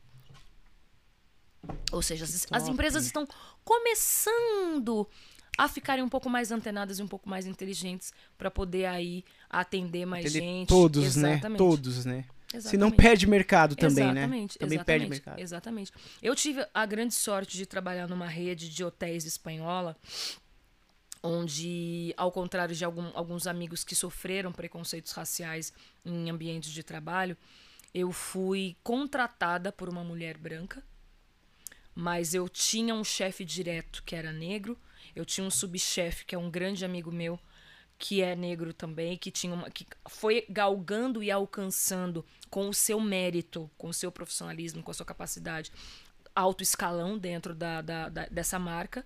E uma coisa que me deixou muito feliz é que depois de um ano e meio de trabalho, eu fui promovida por esse meu chefe negro, a quem eu sou. Chamo ele de chefe, de boss até hoje. E eu fui trabalhar na recepção. Fui trabalhar no front. Meu cabelinho black, lá na cara do gol, numa- representando uma empresa espanhola É isso mesmo. falando falando inglês na frente de pra- recebendo pessoas, recebendo celebridades, recebendo pessoas importantes, empresas importantes. E eu me lembro de uma vez, eu trabalhava com dois meninos, eu era a única mulher na recepção do, do horário, né? E chegou uma moça, ela foi. ah, meu amigo era meio paquerador, eu falei, vai lá atender aquela moça, bonitona, vai lá atender ela. Eu fico daqui. E eu percebi que ela ficou o tempo todo me olhando. Mas não era um olhar é, ruim. Era um olhar curioso, mas era um olhar agradável, né?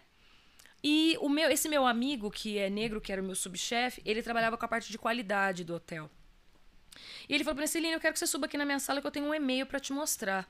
Obviamente que na hora eu pensei que era alguma reclamação. Falei, eita, algum hóspede reclamou de mim, o que, que eu fiz, né? Já subi ali pensando, né? O que, que eu fiz, o que, que eu falo, como eu me justifico. E ele falou, lê esse e-mail. Era o e-mail de uma pessoa, ela não quis se identificar, não disse o nome, mas ela falou que ela ficou extremamente feliz por ter chegado no hotel e ter visto uma pessoa negra com o cabelo black na linha de frente. Nossa. Eu tenho certeza de que era aquela hóspede. E aquela hóspede era branca, do cabelo liso, não era alisado, era um cabelo naturalmente liso. Eu tenho certeza que ela era. E eu fiquei extremamente feliz, e é exatamente o que eu estava falando. Trazer as pessoas que abraçam a nossa causa para perto de nós. Aquela mulher, ela poderia ter tocado a vida dela, mas ela fez questão de sair do hotel, de responder à pesquisa de qualidade e de fazer esse apontamento. Existem pessoas brancas felizes com o nosso sucesso. E a gente precisa de mais das pessoas brancas perto de nós.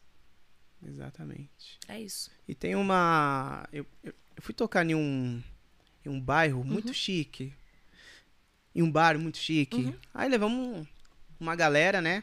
Pessoas negras, junto com os brancos. E lá a gente começou a tocar e só tinha branco. Muitos brancos. Muito. E teve uma menina, amiga nossa, que ela ficou meio assim, ó Acanhada. assim, olhando pra lá, olhando pra cá. Ela, aí o pessoal, meu, o que que você tem?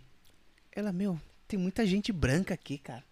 Tem muita gente branca e, sabe? E assim, tem vezes que eu já passei por isso quando quando era mais novo, Uhum. de estar em um lugar que você tá incomodando eles, né?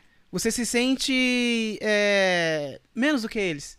Mas pela história, é que na verdade também é, é, é coisa dentro da escola. O que, que a gente aprende? Ah, tá lá, ó, Dom Pedro, pará, e tem os escravos que, que ficavam lá tudo. uhum. E não explicavam o que realmente é, é a África. É porque, na verdade, a gente tá acostumado a olhar um lado da história, né?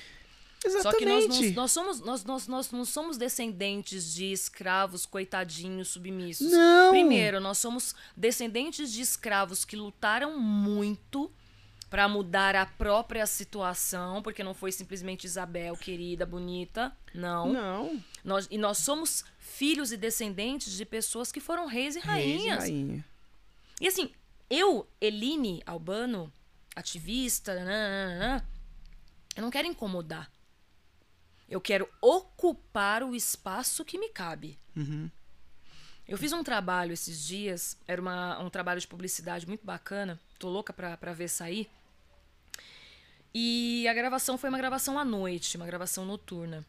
Éramos somente eu e um outro modelo. Nós íamos fazer trabalho com mão. Eu também sou modelo de mão. Além de modelo, também modelo de mão. Existe, né, modelo É de modelo boca, de mão que coloca modelo parece de mão, modelo de pé, enfim. Aí, Juliana, você modelo viu? de, de mão também. Alguém disse que a legal. minha mão é bonita. E aí eu fui fazer esse trabalho, uma marca bacana também.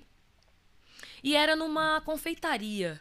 Gente, quem ouve falar em confeitaria hoje em dia, né? Confeitaria é coisa antiga e tal. Confeitaria. Mas não era uma confeitaria, era a confeitaria. As luzes da, da confeitaria pareciam as luzes do AMB quando eu fui desfilar lá em 2012. Muita luz, muita luz. Toda a equipe, né, o, o- o câmera e diretor, nananana, era uma equipe reduzida, porque era noturna, era somente dois modelos, era uma coisa mais fechada, mas éramos ali em oito pessoas, com a maquiadora e todo mundo da equipe, umas oito pessoas, eu e o outro modelo, que era branco. Eu entrei na confeitaria E eu olhei assim em volta, devia ter mais ou menos umas 40 pessoas, talvez 50 com funcionários e, e clientes. Uma confeitaria caríssima, uma confeitaria de, de um bairro nobre na Vila Madalena.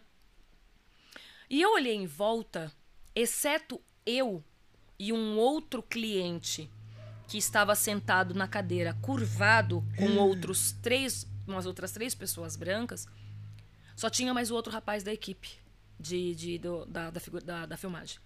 Todas as outras pessoas eram brancas. Então, o que, que acontece? Não é que aquele espaço eh, não nos pertence. É que talvez nós precisamos de muito para conseguir chegar até aquele espaço. Para conseguir frequentar aquele espaço. Porque uma, ir uma vez ou outra, ok. Mas frequentar, fazer aquilo.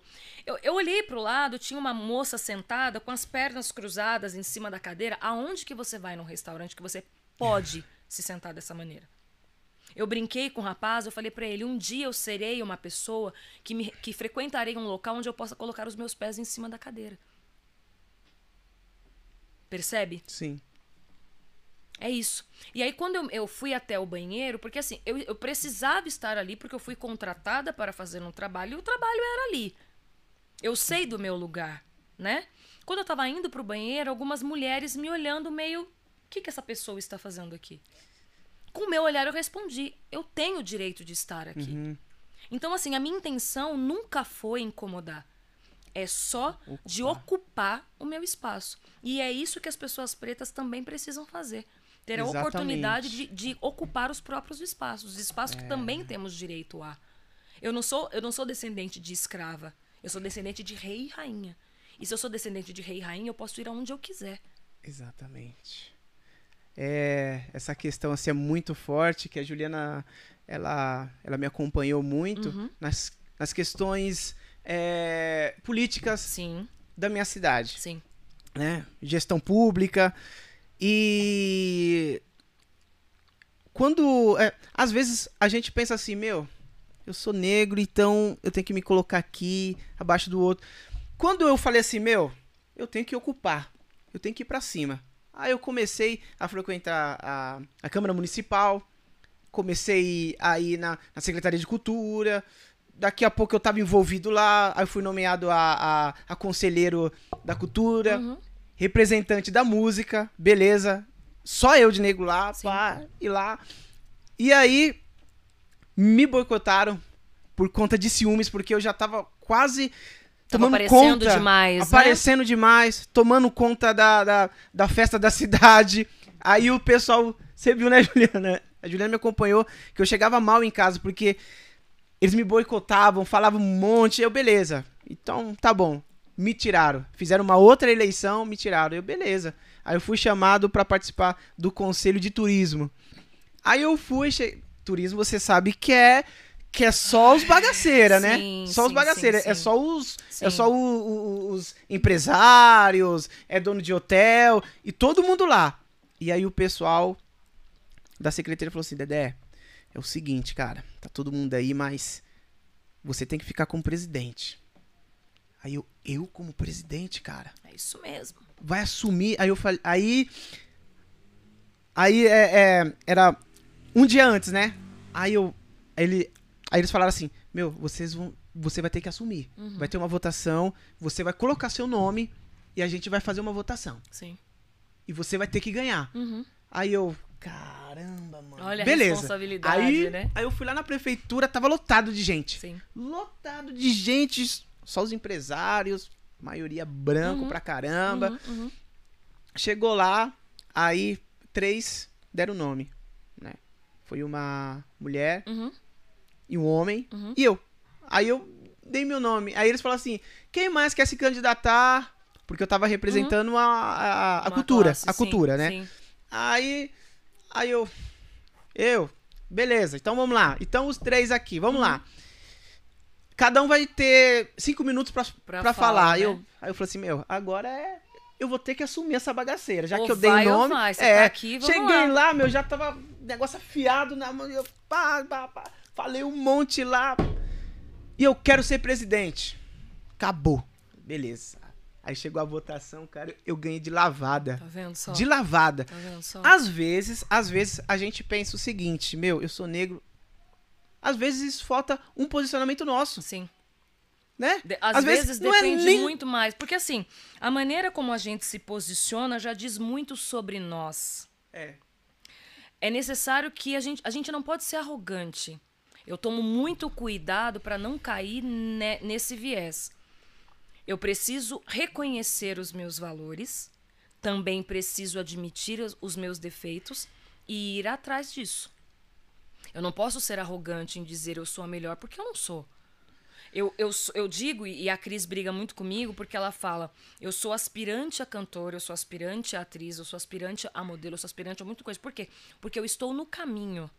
Se hoje eu exerço uma, uma, uma, uma posição como modelo, por exemplo, de uma marca bacana, eu preciso me qualificar para me manter ali. Se hoje eu canto, eu preciso procurar estudar, fazer cursos vocais, fazer tratamentos, fazer cuidados com a minha voz para que eu cante cada vez melhor. Se eu sou atriz, a mesma coisa. Eu fiz um trabalho, eu fiz uma, uma, uma oficina há um tempo atrás com, com um cara fantástico, numa, numa, numa agência, mediado por uma agência incrível também. Então, assim, ele me deu vários feedbacks, feedbacks muito legais, e ele me disse exatamente isso. Ele falou: Você sabe que você é boa. Uma vez ele me disse. Ouvir aquilo dele me levou às lágrimas. Mas eu não sei se eu sou boa. Eu tô buscando ser. E isso não é falsa modéstia. Isso quer dizer que eu preciso e eu sei das minhas dificuldades e que eu preciso correr atrás delas. Então, é necessário que a gente tenha, que a gente se valorize, e aí foi como você disse, meu, agora eu tô aqui, então eu preciso encarar. Você se vestiu e se muniu do que você sabia, da tua competência e você foi. E você foi aprovado exatamente por isso. Não foi porque você era o único preto e os outros eram brancos e resolveram te dar uma Não. oportunidade. Você foi escolhido para por conta disso. Da mesma forma como eu sempre, quando eu converso com as, com as forças espirituais que me regem, eu sempre falo: me qualifique para que eu mereça o que eu tô pedindo. E é isso que eu tenho buscado fazer. As pessoas brincam comigo e falam: Ah, Eline, você tá famosa. Eu vi você no clipe da Isa. Famosa é a Isa. Ela não pode andar na rua sem ser reconhecida. Eu sou apenas a Eline Albano, filha do seu Guido, da dona Elia, irmã do Guidson e do Gladson, que mora ali. Mas eu tenho procurado e tenho buscado meu lugar ao sol. Não sei se eu tenho a pretensão de chegar no lugar dela ou como ela. Acho que não. Mas eu quero ser reconhecida pelo que eu faço e eu quero me reconhecer no que eu faço. Eu quero olhar para uma capa de revista, ver o meu rosto e dizer eu fui escolhida para aquilo. Dentre todas as pessoas, alguém olhou para mim e me deu essa oportunidade. Então eu preciso fazer esse trabalho da melhor maneira possível. Eu preciso representar todos os meus que vêm comigo, a minha ancestralidade que vem comigo, a minha família que vem junto comigo. E é isso que eu tenho procurado fazer o tempo todo. Sendo que a África, é, não, os, os negros escravizados, eles não foram escravida, é, escravizados por ser inferiores. Porque eles tinham tecnologia, eles, tiram, é, eles tinham é, medicina muito avançado. E a, a, a, a medicina que os negros descobriram é a que a gente utiliza hoje nos remédios farmacêuticos, né? Mas, Por que, que mas quem vezes... que conta isso? Porque ninguém conta. Aí é que tá o problema. É a história que as pessoas não querem contar. Não tem aquela brincadeira, isso É. a Globo não mostra? É, é isso. Isso a escola não mostra, a escola pública não mostra. Aí você vê, né, a- aqueles aquelas engenharia que eles colocavam o boi rodando, tudo. Quem era desenvolvido e quem desenvolvia eram os negros, E de onde- escravizados. Depois vieram todo o restante. Depois vieram a informatização e a tecnologia por cima disso. Exato, isso. Mas ele veio da mão de exatamente. obra. E a maioria da mão de obra de tudo que a gente tem hoje veio de onde?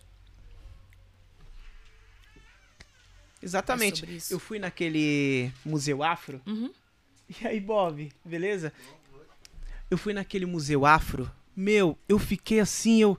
Meu Deus do céu! Era. é, eles fizeram barco, fizeram muita engenharia, coisa. cara, muita engenharia. Muita eu falei assim, meu Deus do céu! E por que que isso não, não é contado? Por que que falam assim, ah, tecnologia é, é- é Japão, né? Fala que é, não, é Japão, é, é Estados Unidos, sei o que, mas a África, cara, foi o berço de todas as coisas, cara. Foi o berço.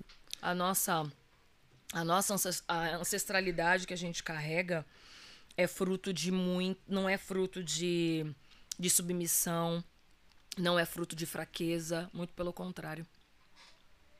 Muito pelo contrário. A gente, muita a- se- se competência, temos garra. A, se nós temos a garra, se nós temos a persistência, se nós temos a capacidade que temos hoje, eu, eu posso dizer que carrego, carrego comigo uma ancestralidade que me, que me impulsiona. Ela vem de lá de trás. Ela veio da chibata, ela veio de tantas outras coisas que os meus antepassados passaram lá de trás, mas veio de força, nunca de covardia, nunca de submissão. Veio de força. Exatamente. Eu, eu faço alguns freelance sertanejo, Uhum. né? Aí os caras. o público, a maioria é branca. Sim. Quando vê, eu chego valendo mesmo. Chego. E aí, pessoal, beleza, beleza? Meu, eu não fico. Ah, não. Não tem vezes que o não. pessoal, e aí, meu, vai tocar pagode? Então, até gosto de pagode, até sei tocar pagode, mas hoje não é isso que eu vou tocar. Hoje não, Fábio. É isso. É, cara, isso. né? As pessoas brincam comigo, por exemplo, e falam, porque eu não gosto de ir em roda de samba. Você não gosta? Não gosto. Roda de pagode, roda de samba, não é o tipo de coisa que. Eu sou muito mais um barzinho com música ali, uma MPB. MPB, uma coisinha mais tranquila. Talvez a minha idade, talvez também já não me permita mais esse tipo de muito movimento. Mas eu nunca fui disso. Mas se estamos aí com um leque de oportunidades e de opções musicais, por que, que eu preciso cair aonde acham que eu devo cair, onde querem que eu caia? Eu também posso escolher que tipo de música ouvir, que tipo de roupa vestir, que tipo de lugar frequentar. As oportunidades não estão para todos? Exatamente. Eu tenho um primo que mora em, Mina, mora em Conselheiro Lafayette, que ele toca rock. Negão. Negão. Negão e ele toca rock. Eu já brinquei com ele e falei, filho, pelo amor de Deus, vai pro pagode, você não serve pra isso. Né? Mentira, ele toca o que ele quiser, ele precisa ser bom. Ele só precisa ser bom. Exatamente. O que ele quiser fazer. Por que, que a gente tem é, é taxado só de um, nada. só de um? Eu sou, um estilo musical, eu né? sou a pessoa que digo que nós não temos que nada. A gente só tem o que a gente quiser. Exatamente. Não o que os outros esperam que a gente queira. Exatamente. Até mesmo, Eline, o lance de quando teve a liberdade dos cachos, eu também fui é, refém do Enê muitos anos. Enê Maru e Pelúcia, enfim. É, porque não tinha nada, então aquela conversa que a gente teve aqui. Sim. Mas e daí se a nega quer continuar lisa? E daí Não tem problema nenhum. tem muita nega lisa que eu acho maravilhosa. Negro liso também. Sim. Então, assim, é, é uma abertura que tá te aprisionando. Você também tem que fazer. Você também tem que. Não, deixa seus cachos. Não, e se eu não quiser deixar, me sinto bem assim. É isso. Com o cabelo liso. Essa liberdade, eu, posso, né? eu posso ter meu cabelo liso? Eu posso não ter a minha opinião igual à sua, embora a causa é a mesma? Sim. Como você mesmo disse. As matrizes, afro, as matrizes africanas, meu, cansei de ir em várias festas de Cosme Damião, Uhum. cara. Pegar doce, comer e, e ir em festa, muitas festas. Esse trabalho social é muito grande que eles Sim. fazem. Sim. E quando eu me converti pro evangelho, Uhum. eu procurava isso. Então, eu fiquei em lugares e espaços, é, em igrejas, que eu, que eu poderia participar disso. Eu Sim. queria ver isso. A mesma Sim. coisa que eu via lá, eu queria ver aqui. Sim. Então, aqui vocês fazem? Então, beleza. Então, É nós vamos eu fazer. fico. Eu vou ficar. Uhum. Vamos entregar sopão? Vamos. Vamos conhecer. Vamos, vamos tirar o salto, colocar o salto dentro da bolsa, pegar a Havaiana e, E e, e- e vamos pra cima? Vamos. É isso. E é isso. Vamos conversar, sentar do lado do mendigo e o mendigo baforar a, a- a maconha na sua cara. Dele, exatamente. E daí? Vamos que vamos. É Então, isso. assim, é, é, você tem direito, né? Como você falou, você tem direito de tudo e você não tem. tem que nada. A gente não tem que nada. Nada. É, é, é, é muito isso. Quando eu falo, eu, eu, eu passei por esse período de, de alisamento, muito pela, né, pela, pela questão da, da minha mãe que trouxe isso. Eu me lembro que quando eu cortei. eu sou, quando eu cortei o meu cabelo, eu fui radical. Né? Eu, cort, eu tinha meu cabelo alisado até o pescoço. Eu cheguei na cabeleireira e falei, passa dois. A minha mãe já tinha comprado a cabeleireira e falado pra ela pra não cortar, que ela pagaria que tipo de procedimento que eu quisesse pra não cortar. E aí ela me convenceu ali, fez um cortezinho que durou um mês e meio só e depois eu mandei realmente ela passar dois. Mas é, quando eu cortei meu cabelo, o que as pessoas di- dizem hoje que é moda, ter o cabelo black hoje é moda. Não, não É. é moda.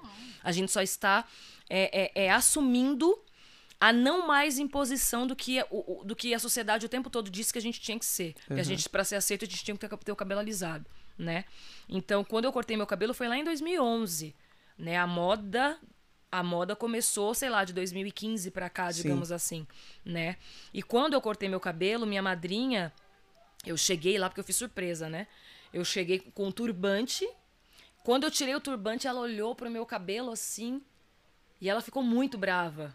Porque ela trouxe o alisamento pra minha mãe, porque a minha mãe de 11 irmãos é a mais nova. A minha mãe trouxe o alisamento pra mim e todas as tias e tios levaram os alisamentos para as Sim, primas sim. todas, né? Isso é familiar. Sim. E aí eu rompi com isso, sem pedir autorização. Eu só avisei pra minha mãe e pro meu pai que eu iria cortar. Meu pai ficou um bom tempo sem olhar direito pra minha cara, porque ele não conseguia. E a minha mãe ficou muito zangada comigo durante muito tempo. Até ela se conscientizar e cortar o cabelo anos, de- an- anos depois. Hoje o cabelinho da véia também é grisalho e, e, e- e- e black também. Olha. Usa garfinho, comprei um garfinho pra ela, falei, tó. Porque depois ela falou assim, ai, não tô conseguindo colocar bob aqui atrás, você me ajuda? Eu falei, corta! Faz igual eu fiz, a melhor coisa. Ah, mas eu não, acho um absurdo cortar assim. Cortou, o cabelo, tem um cabelinho black, foi a melhor coisa que ela também fez. E aí, ah, quando eu cheguei lá, minha madrinha olhou pra mim, porque é outra visão, outra cabeça, mas eu não me esqueço, que ela falou assim, filha, não é que ficou feio o seu cabelo, mas é que você. A comparação que ela fez, e obviamente eu entendi o que ela quis dizer, é que ela colocou assim: é que você tá parecendo neguinha da favela, mas você é neguinha da Zona Sul. Nossa! Na cabeça pequenininha dela, o que, que ela quis dizer? Que aquele cabelo, aquele tipo de corte, o cabelo black, não é bem visto. Uhum. O cabelo alisado que é o cabelo bem visto, né? O cabelo da zona sul, que ela quis dizer que é o cabelo bem visto, que era o cabelo aceito. E eu falei pra ela, falei: "Mãe, mas não é isso que me faz feliz mais". E eu tive que bancar. E foi uma das melhores escolhas que eu fiz, porque eu fiz ela sozinha. Alguns amigos já tinham me dito, já tinham falado, já tinham, você tem que, você tem que. Eu falei, eu não tenho que nada. A partir do momento que aquilo, o alisamento já não me fazia mais feliz, foi onde eu rompi. E junto com esse rompimento veio todos os outros. Veio a minha aceitação, né? Porque quando eu tinha um cabelo alisado, eu era mais ou menos. Hoje eu sou melhorzinha, né? Eu me sinto melhorzinha, eu gosto do que eu vejo no espelho, né? Então isso faz muito muito mais parte da identidade, de como você se reconhece. E tudo bem se eu quisesse continuar com o cabelo alisado. Eu tenho primas que ainda alisam o cabelo hoje. E elas são lindas tanto quanto eu. Eu só não posso exigir que ela alise e ela não pode, não pode me crucificar porque eu não quero mais alisar. Só que não cabe. é, é, é, não cabe represálias. Não cabe, não cabe é, hostilidade. É só isso. E é tão gostoso. Quantas vezes eu já encontrei com mulheres pretas com cabelo maior que o meu? Eu sou meio frustrada, meu cabelo não cresce muito, não. Mas eu, eu acho tão bacana que eu encontro mulheres com aquelas jubas gigantescas que elogiam o meu cabelo. Ou mulheres brancas que elogiam o meu cabelo. Sabe? A gente não precisa competir. Ou o famoso, não sei se você. Hoje eu não mais, não deixo mais, mas antes eu deixava. Posso pegar? Não, não pode. Eu, eu já não deixo mais, Não mas eu pode. já Chega a fazer assim, né? Meu, nunca. dá uma raiva É quando chega verdade, assim, você posso pegar? Puxa, É, é, eu não, eu não, eu não gosto. Eu mas é, sempre tem muito isso. Uma, uma vez eu parada no ônibus e uma criança branca, ela ficou tão hipnotizada em mim e a mãe olhava pra trás e via que era eu e eu com cabelo desse tamanho. Uhum. E a pessoa olhava, a criança olhava, aí a mãe veio até a mim, sentou do meu lado mesmo. Falou, ai, ela ficou apaixonada por você. Aí eu falei, ah, posso pegar ela no colo? Porque tem mãe, né, que não Sim, deixa. sim. Ela pode, meu, mas a menina veio, Ela ela, me veio abraçou cheia. cheirando assim meu cabelo e ficou. Nossa, eu quase chorei. Eu falei, nossa, Que da cara. hora. E ela cheirava, cheirava. E aquela cena dentro do ônibus, outras pessoas olhando dentro do ônibus. Eu saí do ônibus que eu perdi meu ponto. Eu fiquei com a criança. perdi meu ponto. Eu falei, que ponto? Que, que banco? Deixa Eu- ela, E deixa eu fiquei ela. abraçada lá, por quê? Porque ali ela viu. E, e, e aquilo ali pode ser que fique na mente dela pra ela não ser uma criança racista, não ser um adulto racista. Exatamente. Porque a, a primeira coisa que você olha que nem pra um dread, ai que fedor. É sujo, Que não é sujo. legal, Um exatamente. canicalon, ai que horrível. Exatamente. Aí uma, aí pessoa, aí as pessoas estão começando a usar, pessoas da mídia começam a usar as tranças. Ah, agora. Agora pode. Agora é aceitável, É. né? É por isso que a gente precisa tanto de, de representatividade para cair por terra essas, esses conceitos, esses preconceitos, né? Eu sempre, eu nunca gostei de que botassem a mão no meu cabelo. Primeiro porque tem uma questão religiosa também. A nossa cabeça, né, é um local sagrado, é o local mais sagrado pra, pra, pra- na religião, é a nossa cabeça. E segundo porque o meu cabelo não é pastel, não é bibelô na prateleira para as pessoas porem a mão. Quer olhar de longe, quer achar bonito de longe, acha de longe, não pode pôr a mão. Nessa feira que eu, que eu comentei com você que eu trabalhei, antes da pandemia, eu fiz uma feira e eu tava, porque assim, a, a feira consiste em eu atender pessoas dos- do, estado da, da Bahia que vêm para São Paulo para comprar. Porque nessas feiras costuma ser mais barato do que quando elas compram nos estados delas, né? Tem novidades, eles veem as novidades em primeira mão ali, antes de chegar para todos os lugares e tal.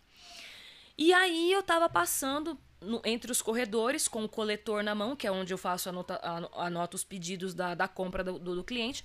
E um homem veio com a mão. Ele não perguntou, ele não falou ele nada, ele só veio. No que ele veio, eu fui. Sim. Eu falei, onde é que o senhor vai? Foi instantâneo, eu não tive como. Eu falei, aonde o senhor vai? Ele falou, não pode pôr a mão? Eu falei, óbvio que não. Eu fechei a cara, eu falei, é óbvio que não. Aí eu virei, na hora que eu virei, a, minha cliente que eu tava atendendo, ela falou, aconteceu alguma coisa? Eu falei, ele tentou botar a mão no seu cabelo. Ela falou, o quê? Mulher branca, branca, branca, branca, branca, comprou acho que 75 mil reais comigo. Mulher tem dinheiro. Ela entendeu o absurdo. Ela entendeu aquilo. Ela falou, mas ele, você conhece esse homem pra ele querer colocar a mão em você? Nossa, Eu falei, não conheço, exatamente por isso que eu tombei. E aí ele, sa- ele saiu sem graça. Eu acho que ele não fez por maldade. Acho. Prefiro acreditar que não. Mas o meu cabelo, assim como qualquer outra parte do meu corpo, não é patrimônio cultural. É meu. As pessoas não podem deliberadamente pôr a mão porque elas acham bonito, porque elas acham excêntrico. Né? Eu me lembro que eu fiz uma viagem para Foz do Iguaçu, numa, numa excursão da minha mãe. E a gente foi para as cataratas argentinas. E do lado da, da Argentina tem muito gringo, muito mais do que das cataratas brasileiras. Naquela época eu não tinha essa consciência né, racial que eu, que eu posso dizer que eu tenho hoje. Veio um alemão, um argentino da Argentina mesmo, e um italiano pedir para tirar foto comigo. Eu não sei o que, que eles iriam fazer com aquela foto. A minha mãe, muito menos consciente do que eu nesses termos raciais, falou: tira. Eles estão te achando bonita? Tira. E eu fui tirar. Se fosse hoje, provavelmente eu não tiraria. O argentino, ele me beijava, ele falava: Como você é linda, como você é linda, como você é linda. O, o, o, o, o alemão, ele não sabia falar absolutamente nada em português. Ele só chegou pra mim e fez assim pra mim, ó.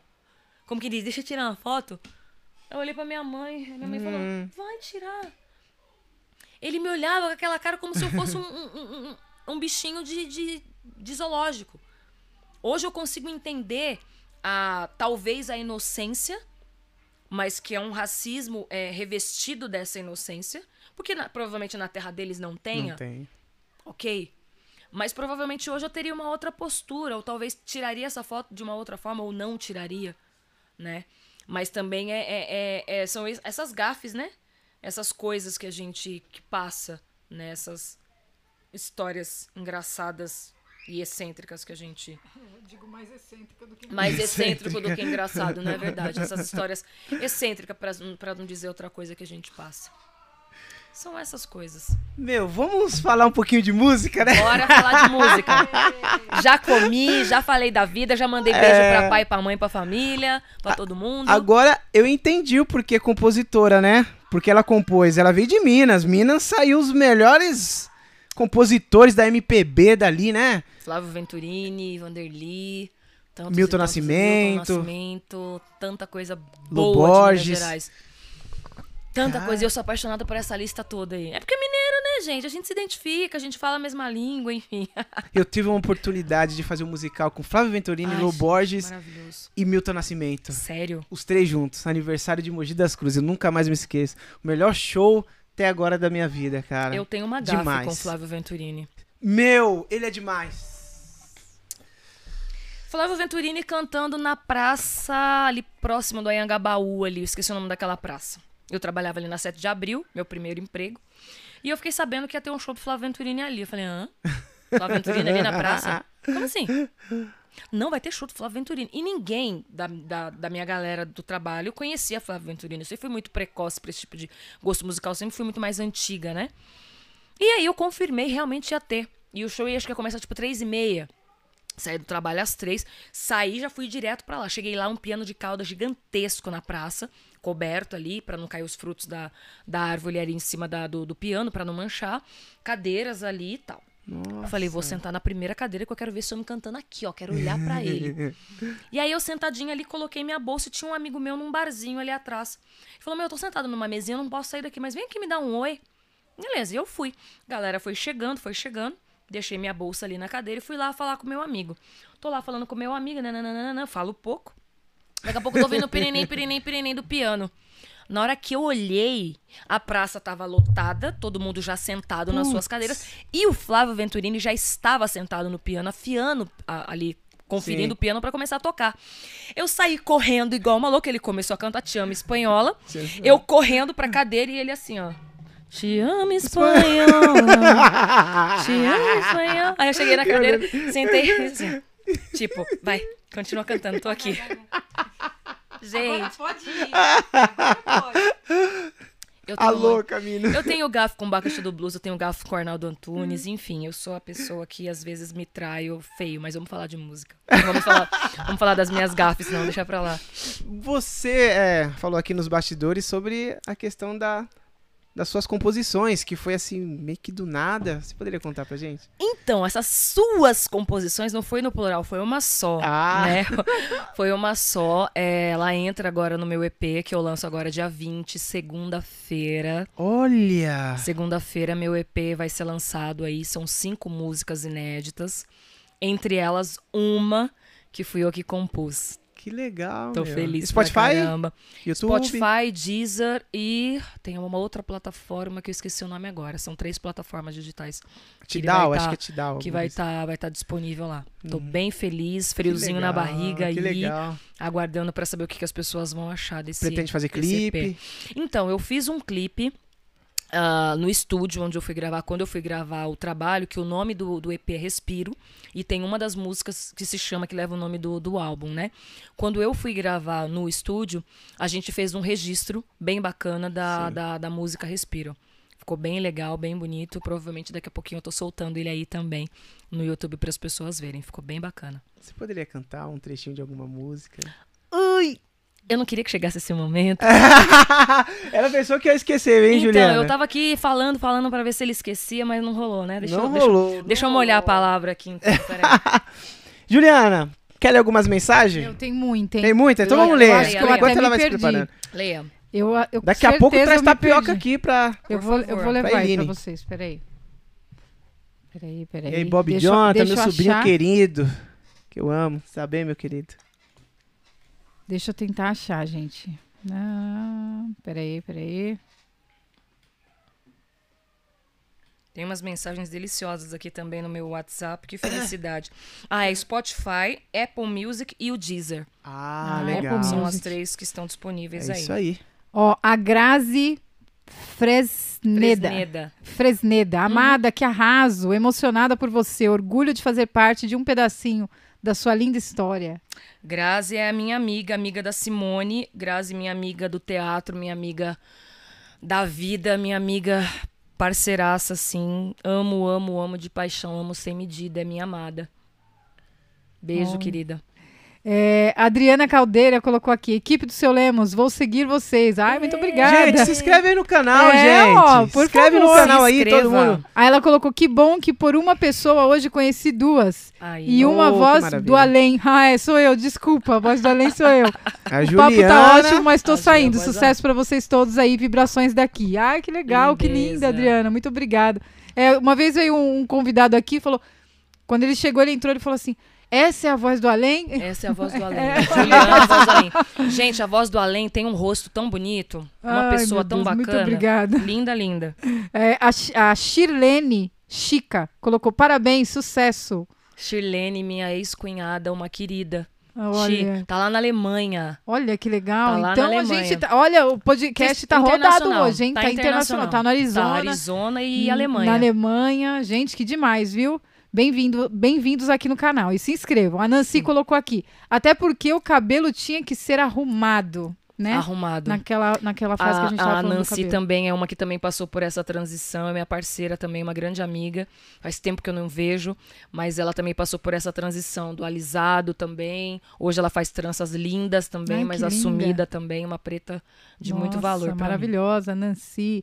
O Cláudio Domingos colocou aqui. Você tem meus aplausos, meu amor. Ai, Olha. Cláudio Domingos é também um dos fundadores da- do Núcleo Teatral Pereta. Olha. Começou lá em Calmon Viana.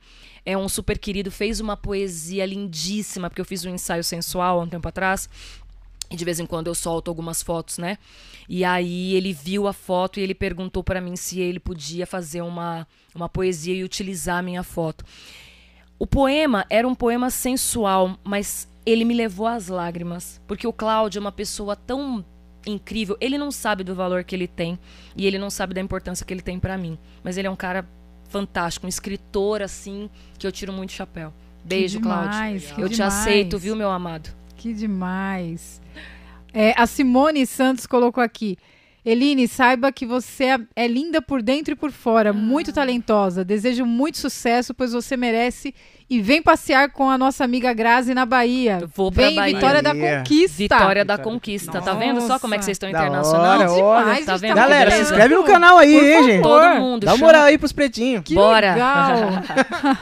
É, a Luciana Aparecida colocou aqui. Estamos todos assistindo e torcendo por você. Tia Inês, Valéria, Carminha e Luciano, Nossa, reunidos desejando boas vibrações. Beijo, conselheiro Lafayette. Beijo, tia Marinês, que tem a melhor sobremesa de abacaxi que eu amo. É, é a do enroladinho de azeitona? Não, essa é, é a de Reladinho de Azeitona, ela já faleceu. Ah. A tia Marinês é minha tia do coração, faz aniversário em março, também pisciana, igual eu. Carminha, esposa do Luciano. Luciano, meu primo querido. Lucinha, Valéria.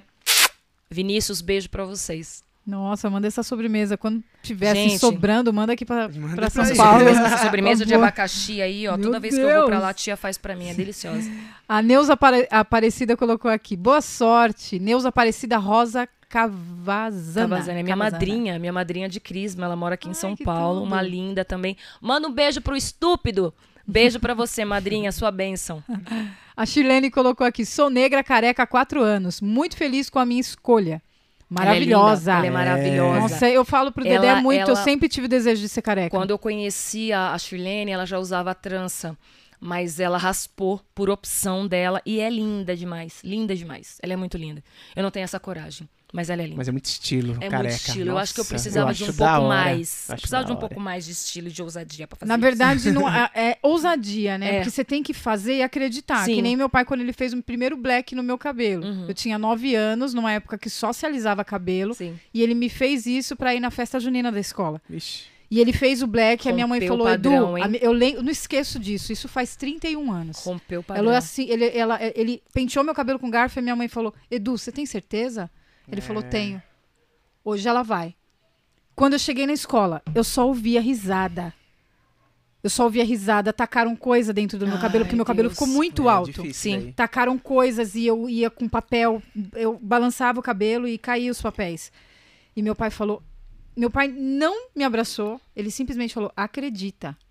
Acredita, porque você vai vir mais vezes assim. Esse é o seu cabelo. Só que a minha mãe, por um lado, né? Ela. O medo, sentiu- a proteção, é, né? Ela quis proteger. Sim. Meu pai me pôs no, no fogo. Meu pai era aquele que curava a minha gripe com sorvete. Eu já contei É. até pro meu marido. Ele me dava sorvete enquanto eu tava tossindo. E minha Uhum. Sim. mãe vinha com. Com Vic chazinho Vaporub. quente, É. Vic Vaporub. É.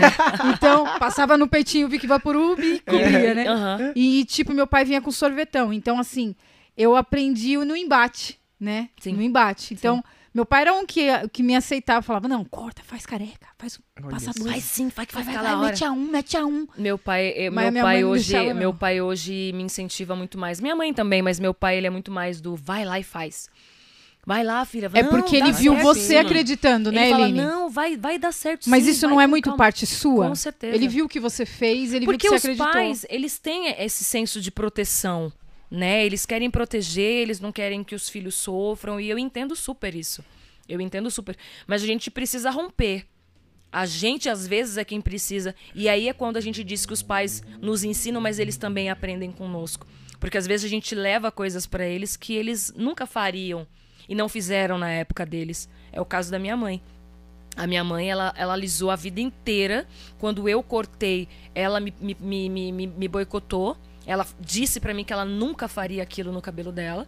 Até que, por A mais B, ela entendeu a importância, a praticidade, a beleza naquilo. E foi quando ela cortou. E quando ela cortou, as amigas dela super elogiaram. Falaram, nossa, mas você ficou mais jovial, você ficou mais bonita, você ficou mais, mais leve. E é isso. É E isso. tem um psicólogo que a precisa gente de um tá- pouco de, é. de- de- desse tempo, né? A gente assistiu um podcast que tinha um psicólogo, ele era meio japonês assim, e ele falou assim, cara, quando seu cunhado tirar sarro de você, fala assim, meu, será que ele vai conseguir? Tirando sarro de você, talvez é um modo tipo de segurança, né?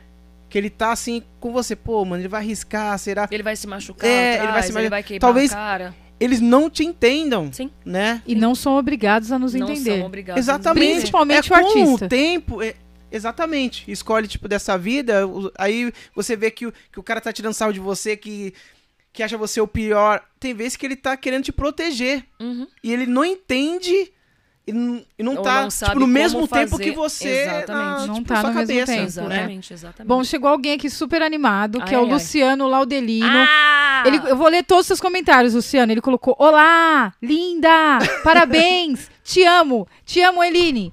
É, O que mais que ele colocou? Linda, amo demais, sem palavras, torço demais por você sempre. O Luciano só é, o Luciano só é o responsável indireto por eu ter chegado até a Cristoilma, que Foi é minha ele que amiga você e falou aqui no produtora. começo, né? Ela falou de você em Exatamente. off, Luciano. Exatamente. E o Luciano só é o cara que fez uma das composições que tá agora no meu EP. Ele fez a poesia que a Cristoilma mu- musicou. Então, o Luciano também é responsável pelo meu lançamento do dia 20. Nossa. Alô, Luciano, quero você aqui, hein, Luciano? É, Luciano. Luciano. Luciano, Você. Tá convidado, hein, Luciano? Pra vir Aê, aqui, E o hein? Luciano, Luciano também bem-vindo. Foi quem uma das pessoas que me recebeu carinhosamente lá atrás nos contadores de mentira quando eu entrei lá em Nossa, a história é longuíssima com ele, então. Nossa, Longuíssima, tempo. longuíssima. Vai ter que vir, hein, Luciano, pra contar temos várias parte. histórias. Fizemos uma viagem de excursão aí com a minha mãe para cidades históricas de Minas Gerais. Nossa, Altas histórias nós temos de vida. Luciano é um parceiraço. demais. Outra pessoa que chegou aqui foi a Célia Cristina, minha amiga linda. Ah, lindeza. A Eliette Pereira, maravilhosa, colocou aqui. O Rogério Duarte, o Rô, ele colocou parabéns, todo sucesso do mundo. Lindeza. E o Anderson Cunha também chegou aqui, Rogério. agora minha amiga corredora, ele colocou. Exatamente. O Andy é o corredor. Tá, falta pra caramba nas aulas, mas é um querido. Corre pra caramba. Tava dodói do joelho, agora ele tá voltando. Rogério simplesmente é o rapaz que me trouxe aqui hoje, gente. Se eu, se eu cheguei em segurança aqui, Rogério É, foi quem tá me trouxe. assistindo? Tá assistindo, olha que Olá, bonitinho. Rogério. Obrigado, Rô. Obrigado, viu, Rogério? Eliette- Você é top, hein? Eliette Bizu, minha querida, uma grande amiga, parceirona também. Quem mais que falou aí que você disse? Antes do. O Anderson Cunha, Anderson e Cunha. também a Célia Cristina. Anderson Cunha e Célia Cristina. Célia Cristina é minha amiga só há 20. Acho que 27 anos. 26 anos. Caraca, Só 26 anos. Tenho dois sobrinhos lindos que ela me deu de, de- de presente. que legal. Gabriel e o Felipe. Dona Célia, beijo. Tininha. Amo e você, eu não podia deixar de comentar que a Eline ela é fora da curva mesmo, Muito. porque assim, geralmente amigo, parente, pessoas muito próximas não estão muito assim perto de você na sua arte, digamos assim. uhum. Te vê, ah, Sim. beleza, a gente sabe. Sim. Mas aqui a gente viu muita sua família, muitos seus amigos e meu, parabéns, porque isso é Obrigada. fora da curva, a gente vê até com o pessoal que vem aqui também. Eu sou, eu falo que eu sou uma pessoa muito abençoada porque eu tenho as melhores pessoas perto de mim. Eu sou muito, muito, muito feliz por, por ter todas essas essas pessoas, tanto a minha família quanto os amigos, como as pessoas que só me acompanham de longe. Tem gente aí que eu não imaginei que entraria, mas são pessoas muito queridas. E olha, beijo no coração de todos vocês, de Ó, e tem meu mais um coração. comentário aqui que eu queria ler, Ah, que é de uma pessoa que tá onipresente. Ela tá aí e tá aqui falando. Ai, meu seu, Deus o seu céu. Lemos colocou. Lembrou? Olha, Aline, Olha. quero ver você cantar. Aqui é o Dedé. Ai, que sem graça. É muito sem graça. Gente, esse entrevistador, ele é muito sem graça. Ele é muito sem Pensou graça. que a gente ia esquecer de novo, né? Gente, eu tô aqui. Gente, manda mais comentário, pelo amor de Deus, pra eu não ter que cantar.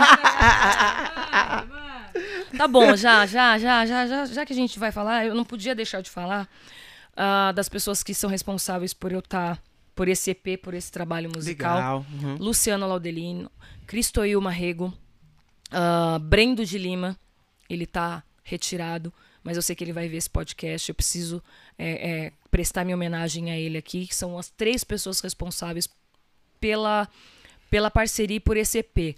Obviamente, a equipe técnica, Janja, Evandro, Tom, ah, eu não vou lembrar o nome de todo mundo. Eu tenho esse problema. Luciano Alves, que fez fotos lindíssimas, registros maravilhosos para esse trabalho. Enfim, obrigado a cada uma dessas pessoas que eh, me deram as mãos, que acreditaram nisso junto comigo, para que isso eh, saísse do papel né, e isso virasse realidade foi a concretização desse benefício, desse, desse edital que eu fui premiada e eu tenho muito que agradecer a todas essas pessoas. Mas bora de música. É, o trabalho. Olha, todo mundo vibrando aqui, bando de sem A graça. torcida tá aqui, ó. É, o trabalho se chama Respiro. Só que eu não vou cantar Respiro hoje, porque eu quero que vocês ouçam Legal. no dia 20. Então já vou fazendo uma propaganda. Dia 20 do 10, às 20 horas, nas plataformas digitais. Deezer, Apple Music e ah, Spotify. Quero todo mundo lá olhando. Quero todo mundo ouvindo. Chama os amigos, os inimigos. Se gostarem, ótimo. Se não gostarem, me avisem também. Eu quero saber o que, que vocês vão achar desse trabalho. Eu vou cantar uma música que chama Sentinela. Essa é a minha. Foi eu quem, quem escrevi. Foram 10 minutos de inspiração. E ela fala mais ou menos assim, ó. Quem me guarda não dorme, sentinela matreiro. Ele passa na frente, me abre os caminhos, ele é mensageiro. Quem vagueia nas sombras, me clareia ao andar. É arisco e astuto, travesso mais justo, sempre a me cuidar. Você fez isso daí em 10, 10 minutos. 10 minutos, tantas palavras bonitas, né? Nossa. 10 cara. minutos. Que lindo, que lindo, lindo. Essa que voz musa. bonita, hein? Obrigada. Cara. Essa música Demais. chama Sentinela e ela é uma das faixas do meu EP que vai ser lançado aí no dia 20. O que que diz essa música? Essa música fala de um cara que antes de eu colocar os pés para fora do meu portão e enfrentar qualquer batalha, ele já tá lá fora me esperando. É ele quem passa sempre na frente, é ele quem sempre junto com toda essa legião que me ronda, que me guia, que me protege, é ele quem vai na frente, abrindo os caminhos, me protegendo e me livrando de todo mal. Maravilha, maravilha. Poxa, é. Finalizando, né? Essa mega, mega podcast que foi, cara, enriquecedor, sabe? Eu gostei demais Que bom. de tudo que você falou. Acho que a Juliana também. A gente sempre conversa depois. Uma fã mesmo, cara. Dois, dois, não, um, uma. Que maravilha! A gente vai estar que lá. maravilha. Manda pra gente quando você for lançado, pra gente colocar também nas, Mando. lá na nossa plataforma lá, entendeu? Pra Pode divulgar também. Porque você já se tornou parceira aqui do podcast. Vou voltar pra comer mais bolo? É. Com certeza, Dedé. E- Obrigada. Poxa, obrigado mesmo. E pra finalizar, eu sempre faço. Com ela vai ser duas perguntas. Ai, ai, ai. Tá bom? Ai, ai, ai. Duas perguntas. Hum. A primeira é. Não, antes, Hum. deixa as suas redes sociais pra todo mundo. Tá, minhas redes sociais, Instagram, por favor, me sigam lá, sigo. É, é, é lá onde vocês vão acompanhar todos os meus os meus passos aí em todos os departamentos que eu me atrevo a, a, a transitar, né? Lá onde eu coloco o meu dia a dia de trabalho, as minhas peripécias, alguns vídeos também quando eu estou inspirada para cantar em casa também, que é, é arroba Eline Albano Profissional. Eline com H, tá? Eline Albano Profissional, que é o meu é, Instagram, assim como Eline Albano também no Facebook. E logo menos também, Eline Albano também, o canal do YouTube. Ou seja, tudo Eline Albano. Tá tudo em casa. Tá tudo em casa, tudo hein, em gente? casa. Achem tudo, hein? Ache. Tem TikTok também? TikTok eu não sei, gente. Eu preciso. eu não sou muito boa com confecções de vídeo, mas talvez eu ainda faça uma gracinha. Mas se fizer, vai ser Eline Albano também. Então me procure lá, porque vai ser Eline Albano. Legal. A primeira, Hum. eu vou inverter, tá bom, Juliana? É, a primeira, faltou alguma pergunta eu te fazer? Não, eu acho que eu falei, inclusive, até mais. Esse podcast deve estar gigantesco, porque eu devo ter falado pelos Tá maravilhoso. Nenhuma pergunta a fazer. Tudo certo. Maravilha. Qual é, o- qual é a mensagem que você deixa registrada nesse momento no podcast? Eu seria redundante, mas eu acho que eu não posso é, me ausentar de, de dizer essa frase que é acreditar sempre em si. Muitas pessoas falam, acreditem nos seus sonhos. Eu acho que sonho é uma coisa muito distante, embora eu tenha realizado o único que eu tinha, que era realmente desfilar numa escola de samba, que era um sonho de criança, e eu fui atrás e eu, e eu, e eu busquei. Eu acho que a gente precisa acreditar mais em nós. Porque a gente tem uma vastidão dentro de cada um de nós, a gente tem uma infinidade de coisas boas e coisas também ruins, mas principalmente de coisas boas. E às vezes a gente acha que a gente não tem a possibilidade de realizar determinado feito, que é demais, que é inalcançável, que é difícil. Não vai ser fácil, nenhum momento vai ser fácil. Levantar da cama não é fácil. Todos os dias. Por isso que a gente não quer nada. Mas acreditar em si acreditar no que se acredita de verdade, eu acho que faz toda a diferença. A gente se olha no espelho com mais orgulho. A gente se, se, se enxerga e olha para dentro com muito mais respeito a quem nós somos.